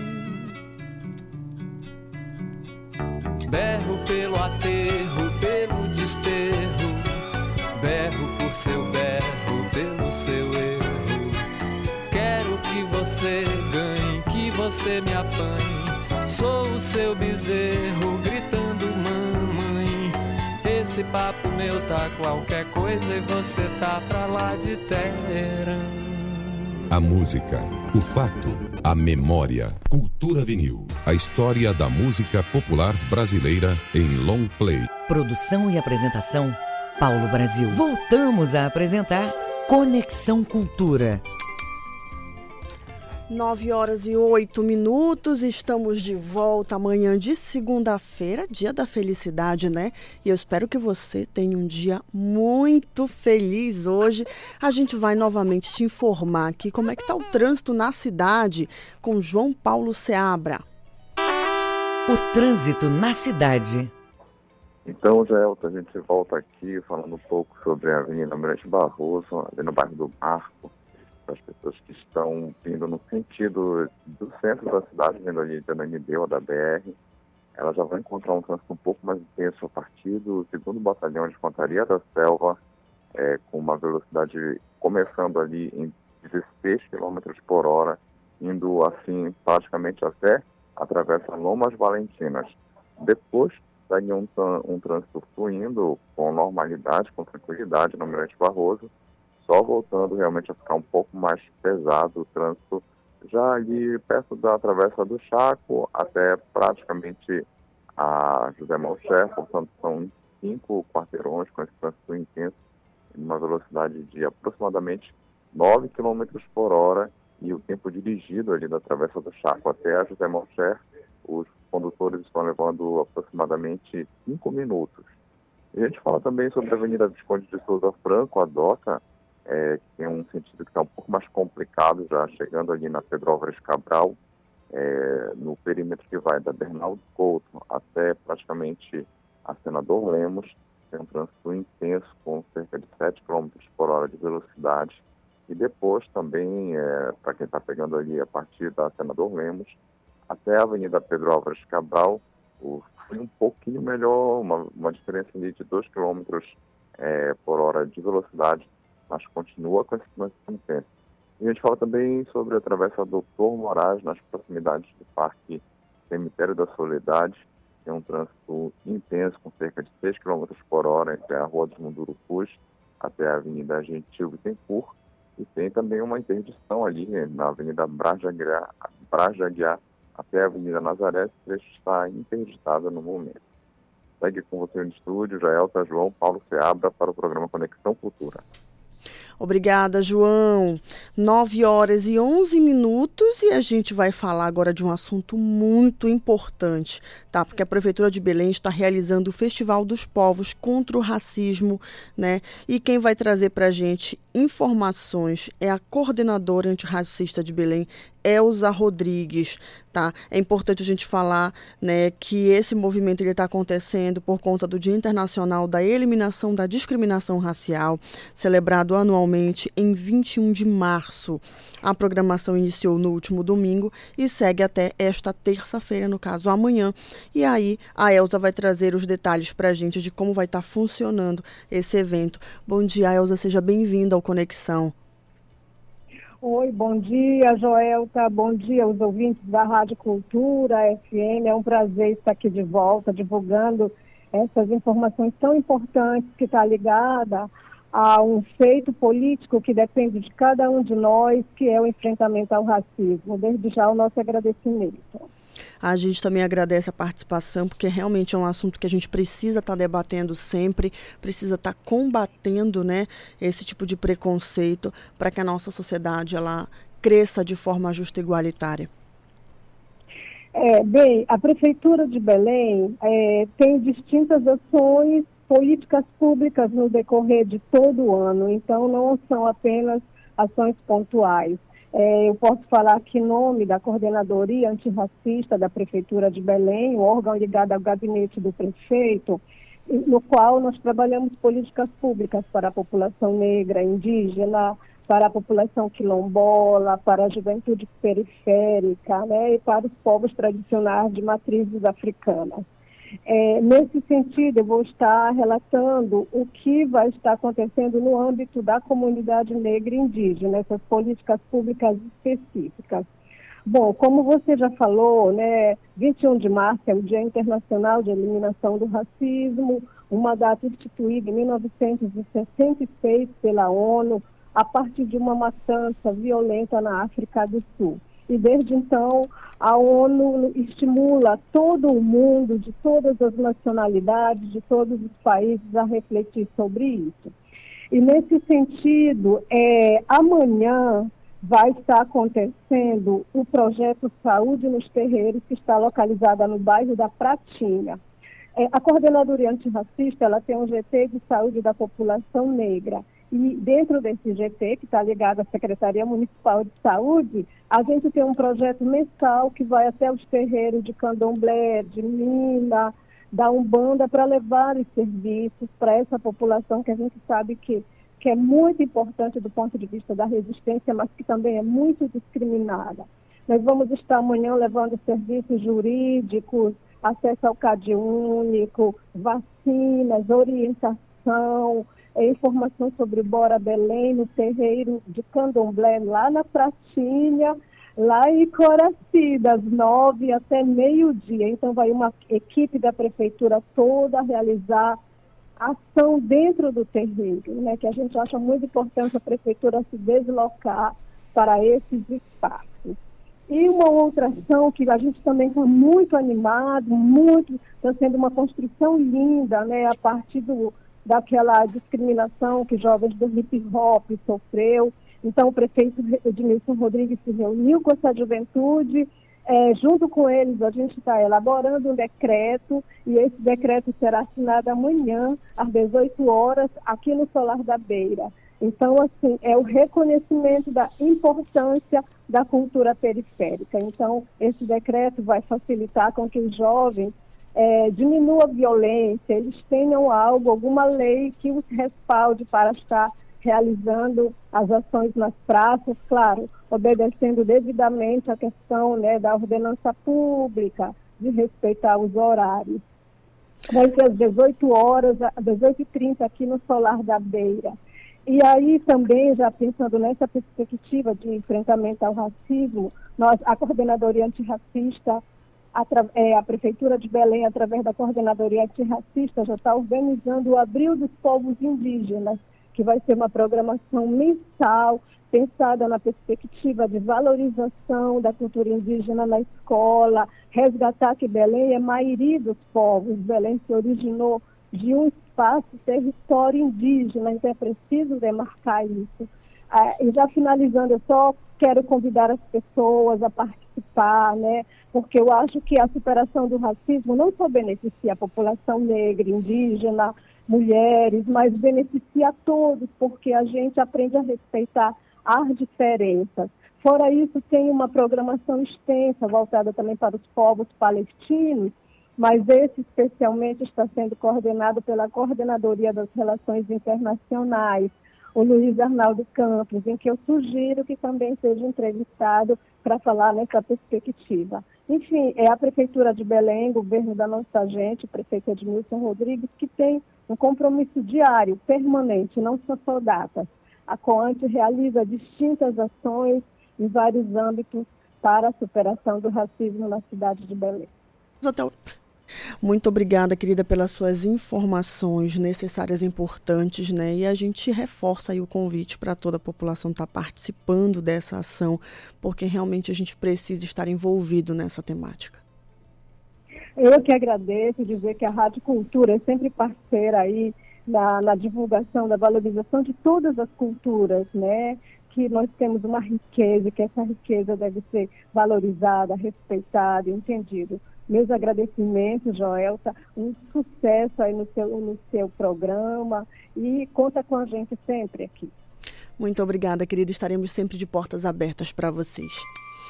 9 horas e 17 minutos. E olha, falando de cultura, né, a exposição Fauna e Flora Brasileira com trabalhos de Emílio Guild e Oswaldo Guild retorna a Belém hoje de forma gratuita, uma grande oportunidade para você. Sobre a curadoria de Lani Guild, bisneta do cientista e naturalista Emílio Guild, presidente da Associação Artística Cultural Oswaldo Guild, a exposição reúne trabalho de dois cientistas em parceria com o litógrafo alemão, né? E vai ser sem dúvida uma mostra que enfatiza a biodiversidade brasileira em um formato bem inovador, interativo e inclusivo, viu? Utilizando a tecnologia da realidade aumentada que dá vida aos originais apresentados pertencentes ao acervo do Museu de História Natural da Suíça. A exposição ela contempla dois acervos, um acervo com 50 obras que representam as aves amazônicas que foram catalogadas pelo Emílio Guild entre 1900 e 1906, né? Uma oportunidade de você conhecer espécies que talvez você nunca tenha visto. E os desenhos, litogravuras e aquareladas, cujos originais estão em Berna, na Suíça, e que foram cedidas pelo Museu Suíço para que fossem reproduzidas no formato, que foram trazidos para a exposição exposição, né? Ele estará disponível para você. A abertura oficial ocorrerá às 16 horas no Teatro Nazareno Tourinho, localizado na Praça do Carmo, ali na Cidade Velha. A exposição permanecerá em cartaz até o dia 23 de maio, com visitas monitoradas, agendamentos para grupos e acessibilidade, com audiodescrição e tradução em Libras, ou seja, uma exposição para todos de fato. E para enriquecer essa experiência, os visitantes poderão acessar a tecnologia da realidade aumentada por meio de um aplicativo e assistir um vídeo com uma seleção de aves brasileiras em seu habitat natural. Além disso, essas imagens né, que foram incorporadas à realidade aumentada, elas também poderão ser vistas pelo smartphone pelo seu celular. A gente vai ter aí uma monitoria que vai estar munida de tablets e tudo mais para orientar as pessoas, mas as pessoas podem fazer essa viagem pelo espaço sozinhas também, né, com um autoguia que vai explicar ali tudo sobre o que tem nas obras. Além da coleção, a exposição é, ela traz também uma série conhecida do artista Oswaldo Guild, filho de Emílio Guild, com 22 xilogravuras coloridas de flores brasileiras representando a flora tropical. 9 horas e 20 minutinhos, e agora que você já teve aí a sua dica de passeio, a gente vai falar de esporte, é isso mesmo, porque já está na área a Jordana Krumpanzer, que vai trazer para a gente as informações dessa rodada aí do Parazão. Bom dia, Jordana, seja bem-vinda. Bom dia, Jaelta, tudo bem? Tudo ótimo. Semana, hein? Semana iniciando aí com os resultados da sétima rodada do Parazão Bampará 2023, né? No sábado aí a gente teve Caetano Caeté e Cametá, foi 2 a 0 aí o jogo, né? Teve Paysandu e Ituna. Eu queria que você começasse aí comentando para a gente sobre essas rodadas de sábado. Olha, Jaelta, na rodada de sábado, no jogo do Cametá e do, Ca... do Caeté, teve uma curiosidade muito bacana. É, o gol de número 100 do campeonato foi marcado nesse jogo pelo Pilar do Cametá. E também teve Paysandu e Tuna, Paysandu ganhou de 2 a 1 um da Tuna, quebrou essa sequência de três jogos sem vencer. Então, teve um resultado positivo, mostrou uma melhora nas laterais, que estavam sendo muito criticadas. É, nesse final de semana também, o Paysandu anunciou uma mudança administrativa, Jaelta. É, chega o executivo de futebol, que é o Ari Barros, o Van Dijk volta para o seu cargo original, que era diretor-geral, então, a partir de agora, a torcida do Paysandu pode esperar uma mudança, né? Começa a ter uma mudança é, administrativa que vai refletir no campo. Porque o executivo de futebol ele é responsável por organizar a casa. E como a gente já vem falando bastante tempo aqui, é isso que falta, a organização da casa. Então vai ter, vai começar a ter várias mudanças no Paysandu a partir de agora. No sábado a gente fechou com esses dois jogos, o Paysandu ganhando da Tuna, a Tuna que ficou numa situação bem complicada, mas aí a rodada de domingo já salvou a Tuna Luso. É, a Tuna que teve uma mudança de técnico recente, né? Recente, fez até um bom jogo contra o Paysandu, mas não conseguiu resultado O Ricardinho conseguiu empatar o jogo com o Paulo Rangel e com o Marlon, dois jogadores que foram contratados durante a semana. É, o Marlon deu a assistência, Paulo Rangel fez o gol, mas o Ricardinho bateu uma falta no segundo tempo, um golaço, inclusive. É um gol muito bonito e aí conseguiu levar o resultado. Com isso, a Tuna ficou numa situação bastante complicada na tabela. E aí, nos jogos de domingo, que foi São Francisco 1 a 0 com Independente, é, Bragantino empatou com Águia de Marabá 1 a 1 Tapajós e Tupiranga empataram também 1 a 1 e o Remo fez 3 a 2 no Castanhal. Esse jogo de Tapajós e Tupiranga, que acabou empatado, foi o que deu um respiro para a Tuna Lusa. Hum, importante, né? Importantíssimo. Então a Tuna ela tem essa rodada que acredito que vai jogar contra o Cametá. Só... Então vai ter essa rodada e nesse jogo ela pode se salvar da zona de rebaixamento, porque agora está em décimo na classificação geral. É, a situação da Tuna está em décimo aí com cinco pontos, né? Isso mesmo. E aí, falando de classificação, e já já a gente volta para as partidas do domingo, né? O Rema aí continua em primeiro com 21 pontos, Paysandu com 16 em segundo, o Águia está em terceiro com 14, ali Próximo, o Cametá com 14 também. São Francisco com 9, Caeté com 7, Bragantino com 7, Castanhal com 6, Itupiranga também com 6 na nona posição.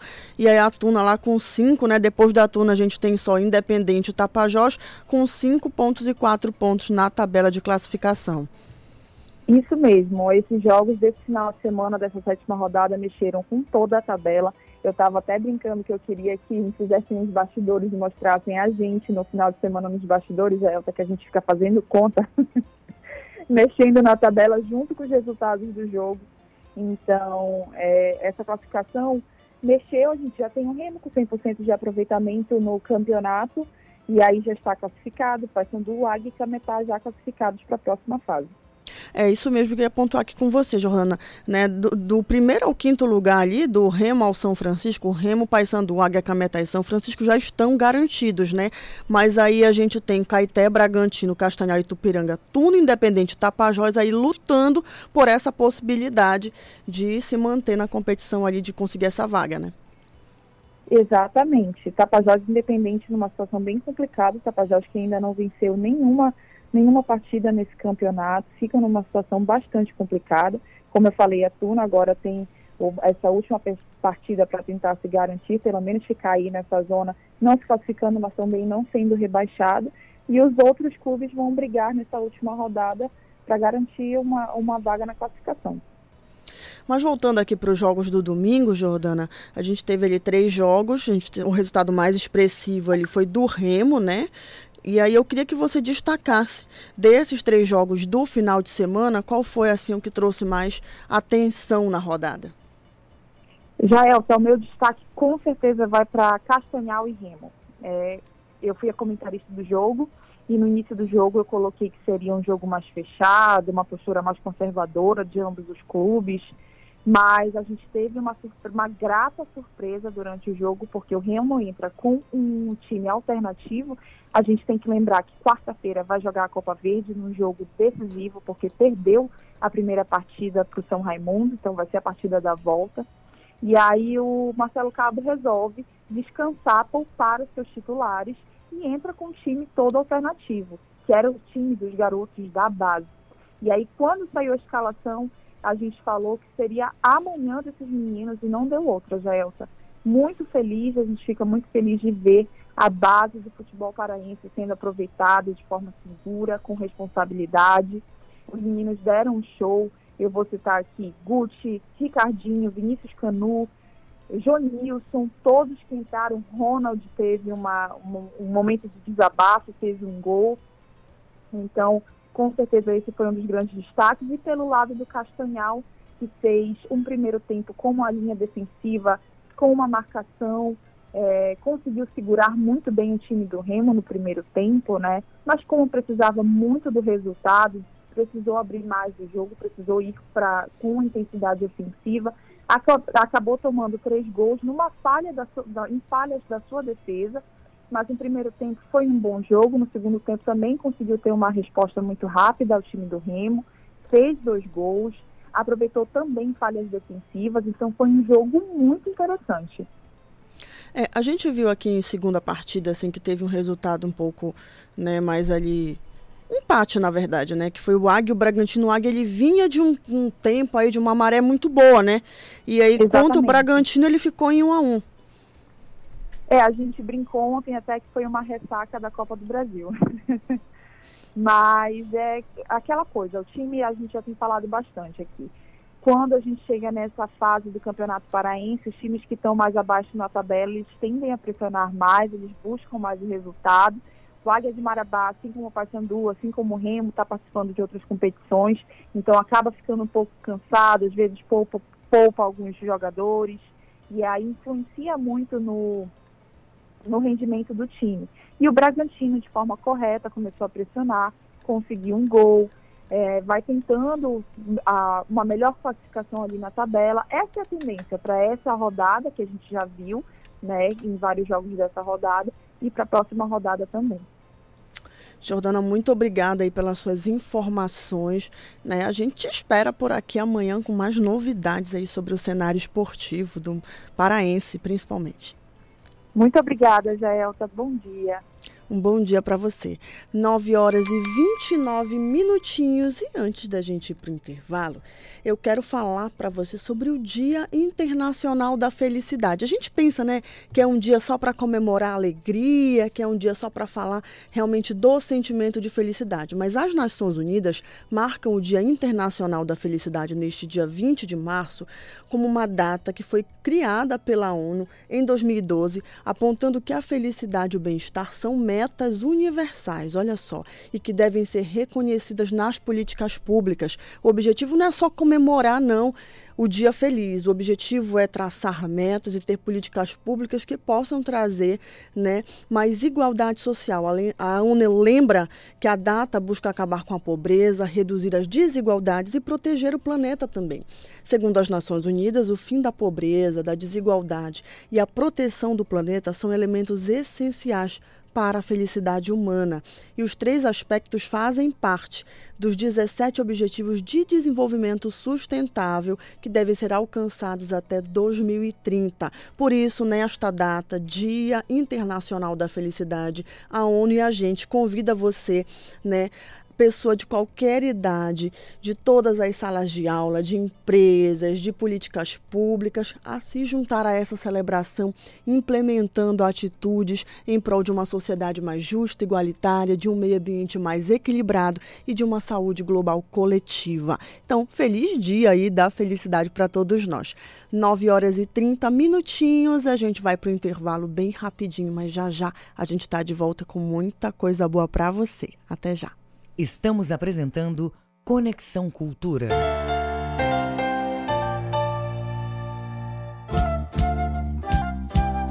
ZYD 233, 93,7 MHz. Rádio Cultura FM, uma emissora da Rede Cultura de Comunicação. Fundação Paraense de Rádio Difusão. Rua dos Pariquis, 3318. Base operacional Avenida Almirante Barroso, 735. Belém, Pará, Amazônia, Brasil. Desde que iniciou as atividades no Pará há 25 anos, a Alubar vivenciou profundas mudanças. Hoje é referência em todo o continente na fabricação de vergalhões e cabos elétricos de alumínio. Um sonho transformado em realidade, a partir da dedicação de quem faz da Alubar um grande sucesso. Alubar, há 25 anos produzindo cabos elétricos de alumínio no Brasil. Tua voz parece doce. Cultura FM. Aqui você ouve música paraense. É fatal,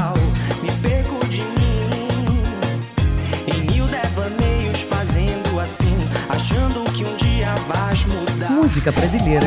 Pra sentir o sol num dia quente. Cultura FM 93,7. No Sinfonia 93, um momento sinfônico do compositor polonês Frédéric Chopin. São as variações sobre a ópera Dom Giovanni de Mozart. Uma obra-prima que ultrapassa a linha do tempo entre o classicismo e o romantismo. Participação da Filarmônica de Londres. Sinfonia 93, toda segunda, 8 da noite, aqui na Cultura FM. Voltamos a apresentar Conexão Cultura. 9 horas e 33 minutos na capital paraense, manhã de sol nesta segunda-feira. E a gente vai saber agora quais são os destaques do Sem Censura Pará de hoje, porque você já sabe que de segunda a sexta-feira, às duas horas da tarde, tem Sem Censura na tela da TV Cultura. E quem traz os destaques para a gente é a Joana Mello. Olá, muito bom dia para você que acompanha o Conexão Cultura. No Sem Censura para de hoje, vamos falar de alimentos que inflamam o corpo.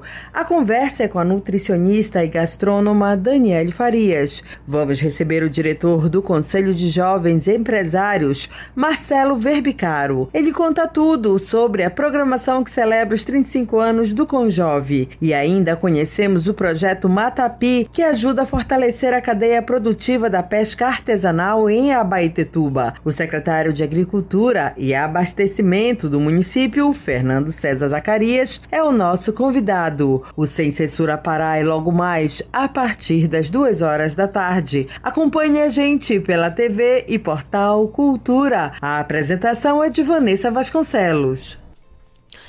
E agora que você já sabe os destaques do Sem Censura Pará, a gente vai para o Jornal Cultura, porque também de segunda a sexta-feira você tem um encontro marcado às 18h30 com o Felipe e com a Ana Paula na telinha da TV Cultura. E quem traz os destaques para a gente de hoje é a Iris Tillman. Bom dia, Iris. Bom dia, Jaelta. Bom dia, ouvintes do Conexão Cultura.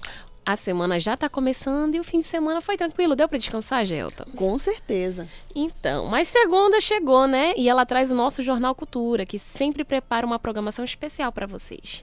E em clima de festividade está o jornal. A terceira Usipaz a ser entregue, a Usina da Paz Antônio Correia, em Marituba comemorou neste domingo o seu primeiro ano de funcionamento. A festa de aniversário foi animada e com muitas programações: feira criativa, canoagem e apresentação da Amazônia Jazz Band. Vamos acompanhar no jornal hoje este aniversário tão especial. E falando em celebração, o Grupo Olívia, Organização da Livre Identidade e Orientação Sexual do Pará, lança a sexta, a sexta edição do casamento coletivo LGBTQIA. O casamento entre pessoas do mesmo sexo é um direito garantido no Brasil desde 2011 e 2013. Porém, muitos casais ainda sofrem preconceito no simples ato de ir até o cartório realizar um casamento civil. Por isso, a ação visa oferecer a casais a oportunidade de oficializar essa união através de um casamento coletivo que garante oportunidade segura. Também vamos acompanhar a oitava edição da Feira Empreendedorismo Inclusivo, que foi realizada neste final de semana, na sexta e no sábado, no Porto Futuro, em Belém. O objetivo da ação é divulgar os trabalhos realizados pelas famílias, além de apresentar as habilidades e talentos de pessoas com transtorno do espectro, transtorno do espectro do autismo do estado do Pará fora quebrar os preconceitos vigentes na sociedade e fomentar a inclusão e o respeito. Isso e muito mais você vai estar acompanhando no Jornal Cultura de segunda a sexta, às seis e meia da noite. Eu fico por aqui e um bom dia a todos. Obrigada, Iris. 9 horas e 36 minutos e você Vem aí para você aí a primeira edição do Prêmio Amazônia de Música, edição Pará. É isso mesmo. Artistas e produtores paraenses podem participar enviando suas obras autorais, uma grande oportunidade de fomento aí e valorização da nossa cultura. E quem vai dar os detalhes para a gente é o cantor, compositor e idealizador do projeto Arthur Espíndola. Bom dia, Arthur. Seja bem-vindo ao Conexão. Bom dia, Jaeta. É, bom dia a todos os, é, os ouvintes da Rádio Cultura. Né? Bom dia, obrigado pelo espaço aí para a gente falar um pouco sobre a primeira edição do Prêmio Amazônia de Música. A gente que agradece, né, uma iniciativa dessa tão importante que fomenta a valorização cultural dos nossos artistas. E eu gostaria que você falasse para a gente um pouco mais sobre esse projeto, né? Como surgiu, é, é, qual o propósito dele. É, esse projeto ele já tinha surgiu em 2017, né? Quando eu, eu, eu, comecei a ficar incomodado, percebendo que existem diversas premiações é, no, no âmbito da música, nacionais e até internacionais. E pouquíssimos artistas daqui, né, da Amazônia, do Pará, é, eram indicados por esses trabalhos, por esses primeiros, né? Que dirá ganhar, se não era nem indicado, que dirá ganhar, né? Eu falei, poxa, a gente precisa criar aqui um, uma premiação notória, respeitável, e que contemple a gente para que os artistas aqui possam ter ali no seu release, né, no seu currículo, é, uma, essas indicações que, que deem peso para isso. Né? Aí eu, eu formatei o projeto, né? E saí indo atrás de empresas, eu, eu, eu inscrevi em diversos editais de cultura, né? E não, ninguém tinha abraçado essa ideia. Aí agora, esse ano, a Equatorial Pará via Lei CMA, é, abraçou o projeto e está botando para frente junto com, comigo, né, com a gente. E, e a Funtelpa também, né, vai estar tá dando esse apoio para a gente, a mídia oficial, e também vai fazer a transmissão ao vivo no dia da cerimônia, né. Então, estou muito feliz que agora é, a gente juntou as forças, né, Equatorial Pará, a Funtelpa, e a Oriente Multiproduções, que é a minha empresa, a minha produtora, para fazer o primeiro prêmio Amazônia de Música é muito importante, né, Arthur? Eu costumo dizer sempre, é, é algo que a gente vive aqui na, na cultura rede de comunicação. Nós somos a, a, a emissora, a rede que está sempre de portas abertas para esse fomento né, da cultura, da arte, das nossas raízes. E aí ter parcerias com projetos como esse é muito importante sempre para que a gente possa estar tá valorizando os nossos artistas, o trabalho que é feito aqui na nossa terra e também incentivando jovens artistas. Né? A gente sempre recebe muito muito aqui no Conexão artistas bem jovens. Na semana passada recebemos uma artista aí de 13 aninhos de idade. Então é, é sempre muito importante ter essa possibilidade de projetos como esse que fomentam a produção artística do nosso estado, que é muito eclética. Pois é, é, é realmente é, a cultura sempre um espaço extremamente democrático, um é, é uma casa aberta aos artistas. Né? Eu realmente só tenho a agradecer é, a, a, importância da rede cultura em toda a minha carreira, né, desde 2010, quando eu, enfim, minhas músicas sempre tocam na cultura, sempre tocaram, então eu só, só posso agradecer sempre esse espaço que chega no, nos ouvidos de tanta gente, né? E, e, e assim, em relação ao, ao, ao prêmio, é interessante a força, a força desse projeto que a gente é, tem, vai ter uma curadoria. Eu quero já convidar as pessoas a, a, encaminhar os seus trabalhos que foram lançados é, em 2021 e 2022. Então, você é artista, você é produtor de artista, representante de algum artista, é, e, e, não importa o segmento, o gênero musical, né? Nós temos diversas categorias. É, a gente vai, tem MPB, tem pop, tem rock, é, rap, hip hop tudo mais, tem sertanejo, tem forró, né?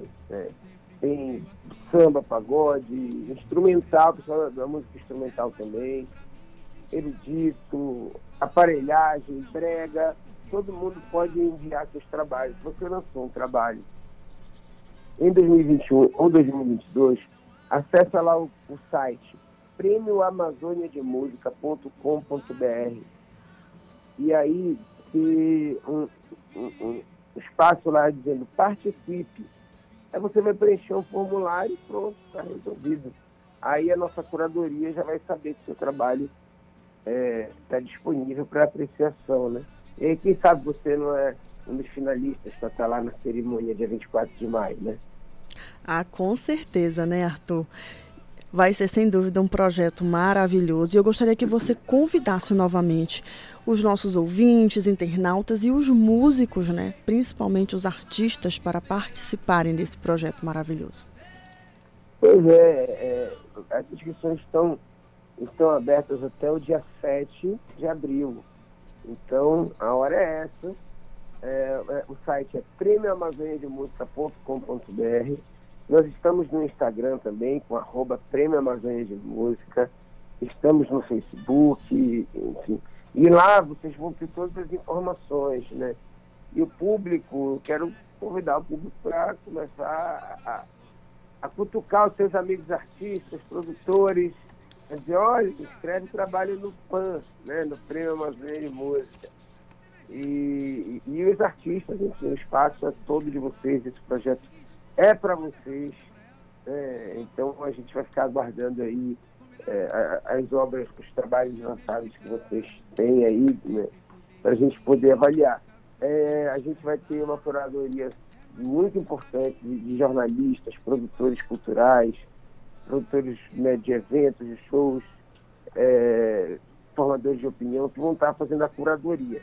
E nós temos um, um chefe da curadoria, que é, que é de São Paulo, que é um grande produtor, um dos maiores produtores do Brasil, que é o Marcos Preto, que vai ser o coordenador da curadoria. Então, é, vai ser uma coisa que dá até uma, um peso grande, né, ter a, a, uma assinatura como essa. Então, e além de ter um intercâmbio, né, de, de artistas daqui poder mostrar seu trabalho para o produtor no gabarito dele. Então, a hora é essa, gente. Inscrevam-se até o dia 7 de abril. Agora.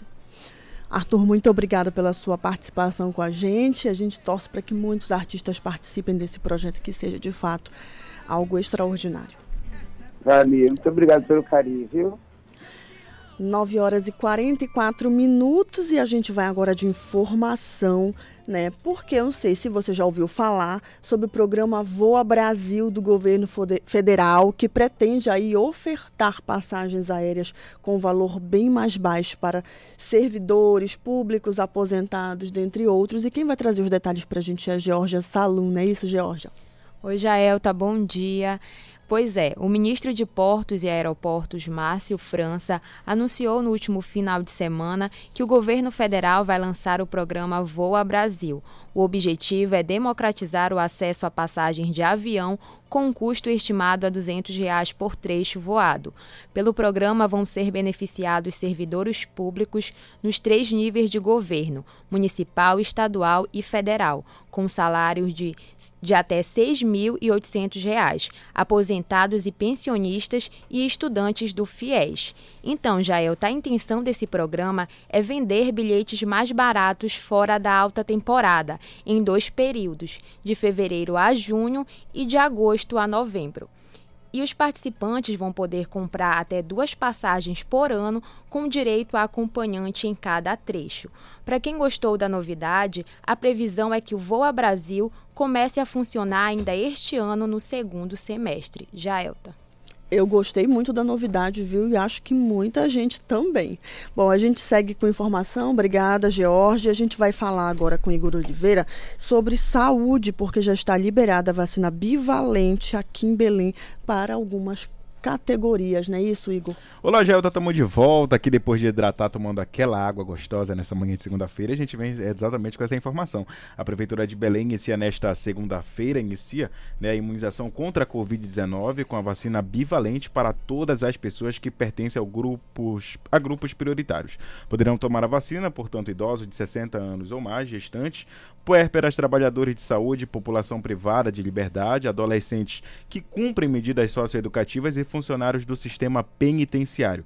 É, um segundo grupo já está com a vacinação liberada, mas somente para quem tem mais de 12 anos, que são indígenas, ribeirinhos, quilombolas, pessoas com deficiência permanente, pessoas vi, é, vivendo ou trabalhando em instituições de longa permanência. Para receber a vacina é necessário ter completado, no mínimo, o esquema primário composto por duas doses, no caso a primeira e a segunda, e ter um intervalo de quatro meses a partir da última dose realizada. A documentação necessária para a vacinação é a document, é, a documentação de identificação com foto e o cartão de vacinação. Para os, os imunocomprometidos, além desses documentos, é necessário apresentar o laudo para comprovação da condição. É, os locais de vacinação estão na, nas unidades municipal, municipais de saúde, de 8 às 5 da tarde, de segunda a sexta-feira, no Hospital Militar da Aeronáutica, de 8 às 5 da tarde é, no Hospital Militar do Exército, que funciona de 8 ao meio-dia, de segunda a sexta-feira, Hospital Militar Naval é, e também na Faculdade Fibra Unifamais, ah, na Universidade do do Estado do Pará, o EPA, e também na Universidade da UNAMA, minha, minha cara Joelta. Eu volto com você nessa manhã de segunda-feira, encerrando minha participação por aqui. Obrigada, Igor. 9 horas e 47 minutos e a gente vai agora falar sobre lançamento musical, isso mesmo. O álbum Há um Blues no Fim do Túnel é uma parceria entre um cantor e compositor Marco Liva e o poeta Cláudio Schuster, né, que chega às plataformas digitais nesta terça-feira, amanhã, no Dia Mundial da Poesia, e ele já está conosco para falar sobre esse assunto. Bom dia, Cláudio, seja bem-vindo ao Conexão. Bom dia, Jael. Obrigado pelo espaço. Bom dia a todos os ouvintes da Conexão Cultura. E a gente realmente escolheu um, um dia especial, né, que é o Dia Mundial da Poesia, para lançar esse álbum, né, porque ele justamente ele reúne. Eu, eu, eu faço a parte das letras, né, e sou escritor, poeta, então ele, ele tem esse, esse foco bastante forte na, na poesia, né. Então escolhemos esse dia para fazer o lançamento. Perfeito, Cláudio. Eu gostaria que você falasse um pouquinho sobre esse álbum, o que, que ele vai trazer para os ouvintes. Uhum. É, o, o álbum ele, ele é resultado de, dessa minha parceria com o Marco Oliva. É, nós, nós começamos a, a trabalhar juntos é, nos espaços de Sarau, aqui em Florianópolis, Santa Catarina, e é, era um espaço de troca, né, de, de experiência entre poetas, músicos, artistas. E dali foram surgindo várias parcerias, né? E uma delas foi essa minha com o Marco Oliva, eles têm vindo trabalhando isso desde 2019, 2020. E a partir de 2021 a gente a gente começou a produzir realmente esse esse trabalho, né? A partir de, de, de letras minhas e músicas dele. Chamamos os, os músicos da cidade e tal, né? O pessoal compôs uma banda aqui para a gente uh, começar a produção. Então, o, o, o álbum ele tem uma, uma diversidade de, de, ritmos, ele, ele tem um, um, um, pouco da uma linha que vai pelo blues, mas ele é bem mais amplo do que isso. Né? A gente conversa na, nas criações, a gente conversa com a com a MPB, com, com o pop, até com a milonga, que é um ritmo mais aqui do sul, né? Já que tanto eu como o Marco Oliva, nós uh, somos nascidos no Rio Grande do Sul e viemos para Santa Catarina. Então a gente tem uma, uma mistura aí de, de ritmos e que, que estão contemplados no, no, no álbum. Para nós, é, essa mistura resulta essencialmente em música brasileira, né? Porque a música brasileira tem muito essa capacidade, né, de, de capacidade de absorver a, as diversas influências e criar uma, uma identidade própria. E falando em música brasileira, que sempre é música boa, né? A gente vai curtir agora Os Elefantes Tocam Blues. A sanidade cansa. A sanidade cansa. E no silêncio ouço o delírio. Os elefantes tocam blues. Se você vem para pouco, pouco faz sentido. Há um lobo varrido, os elefantes tocam blues. Calo as horas, lincho os dias, lancho as notas. Ela canta como lágrimas e me sinto vivo. Chame seus amores por favor, é uma emergência. Os elefantes tocam blues.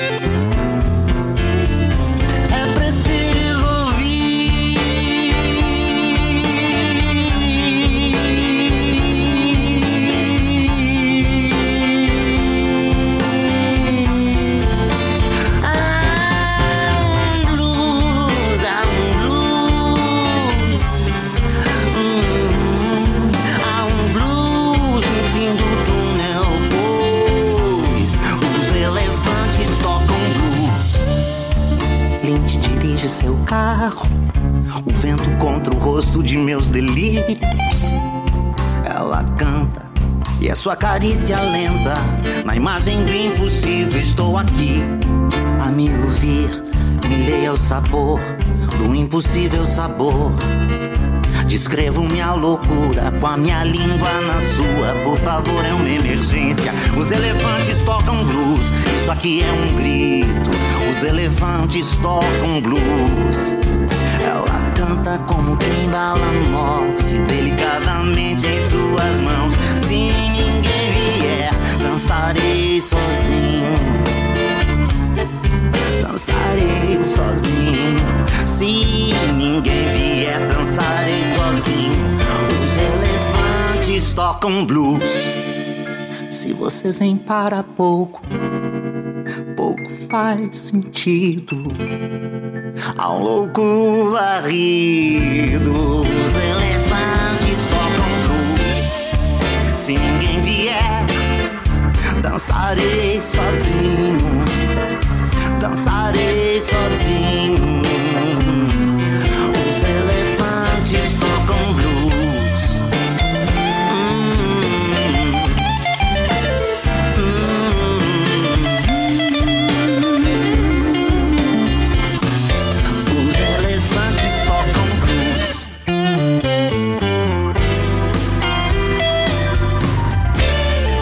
Conexão Cultura na 93,7. Você curtiu, né? Elefantes tocam blues.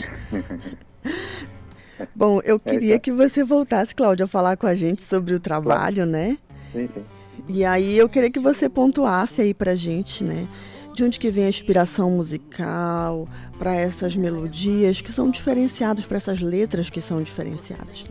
É, justamente, é, eu acho que essa é a contribuição da, da poesia, né, para a letra. Então, a minha, a minha poesia, ela já vem dessa, dessa busca por uma, uma coisa que sai um pouco da, da realidade, né, que vai, né, essa música, por exemplo, começa dizendo né, que a sanidade cansa. Às vezes a, a gente no, no, no, no dia a dia, na correria, só buscando sanidade, sanidade isso cansa. A gente precisa delirar um pouquinho, precisa sair um pouco da realidade, precisa buscar outras formas, né, de buscar as nossas as nossas utopias. Então a, a, a, as poesias falam bastante disso, né? A gente chama aqui de os nossos delírios poéticos. E, e eles encontraram na música, a música deu um deu ainda um, um destaque maior, né? Deu uma força maior para a poesia, né?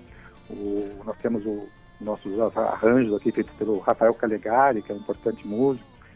E, e a gente buscou justamente isso, é, é- é amplificar a, a, a poesia que fala de paixão, fala de, de inconformismo, né? fala é, de transgressão, de paixões insanas.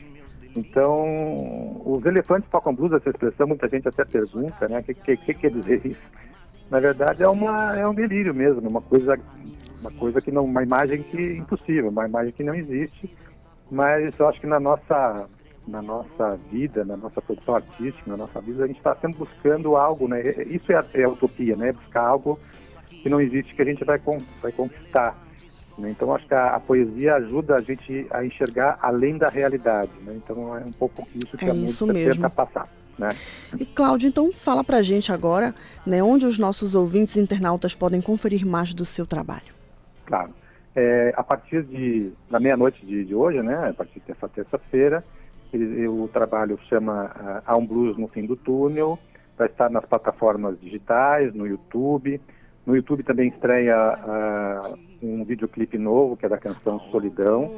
E, e também ah, a gente né, tá, tá, tá fazendo essa divulgação, tá mandando para as rádios, tá buscando espaço, né, né, né, fazendo shows. A gente já fez um show em Florianópolis, está fazendo é, tentando fazer shows para fora do estado também.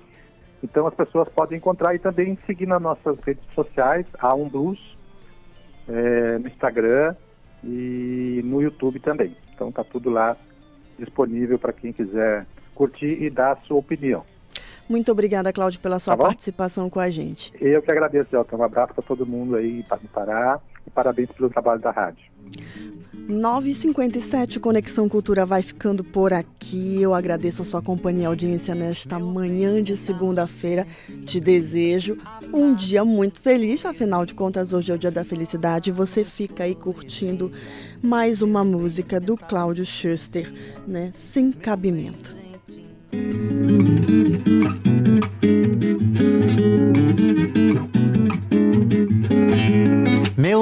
Pensar nos diferencia.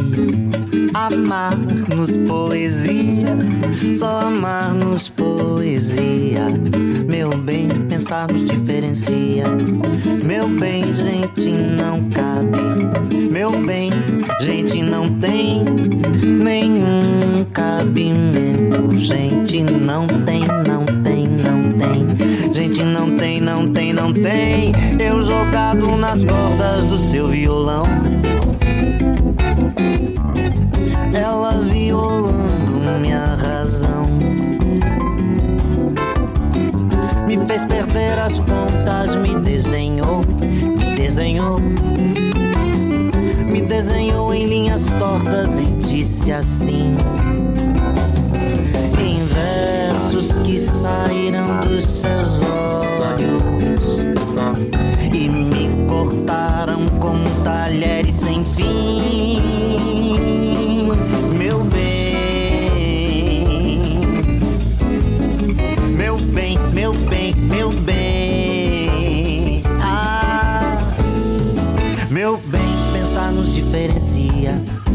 Amar nos poesia, só amar nos poesia. Meu bem, pensar nos diferencia. Meu bem, gente, não cabe. Meu bem, gente, não tem nenhum cabimento. Gente, não tem, não tem, não tem. Gente, não tem, não tem, não tem. Eu jogado nas cordas do seu violão.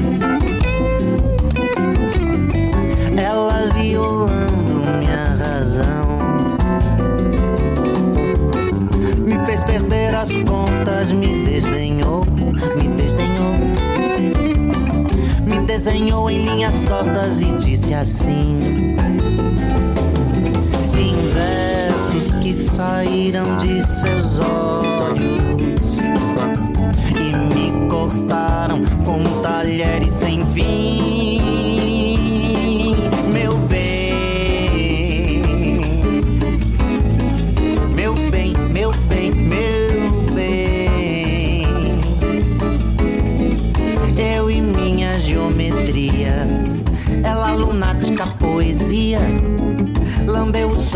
mordeu meu dia.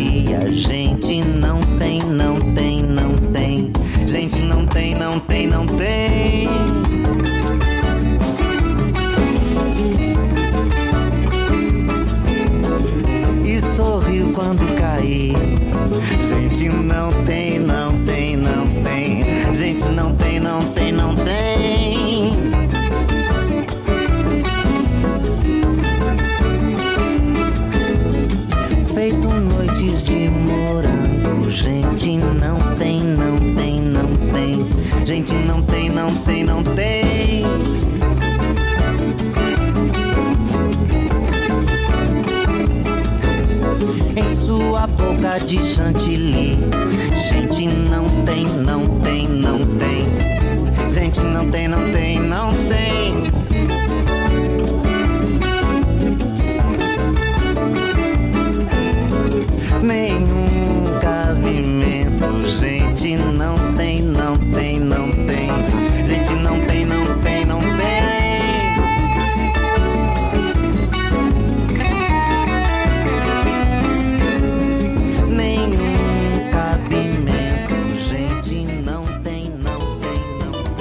Conexão Cultura, uma realização da Central Cultura de Produção.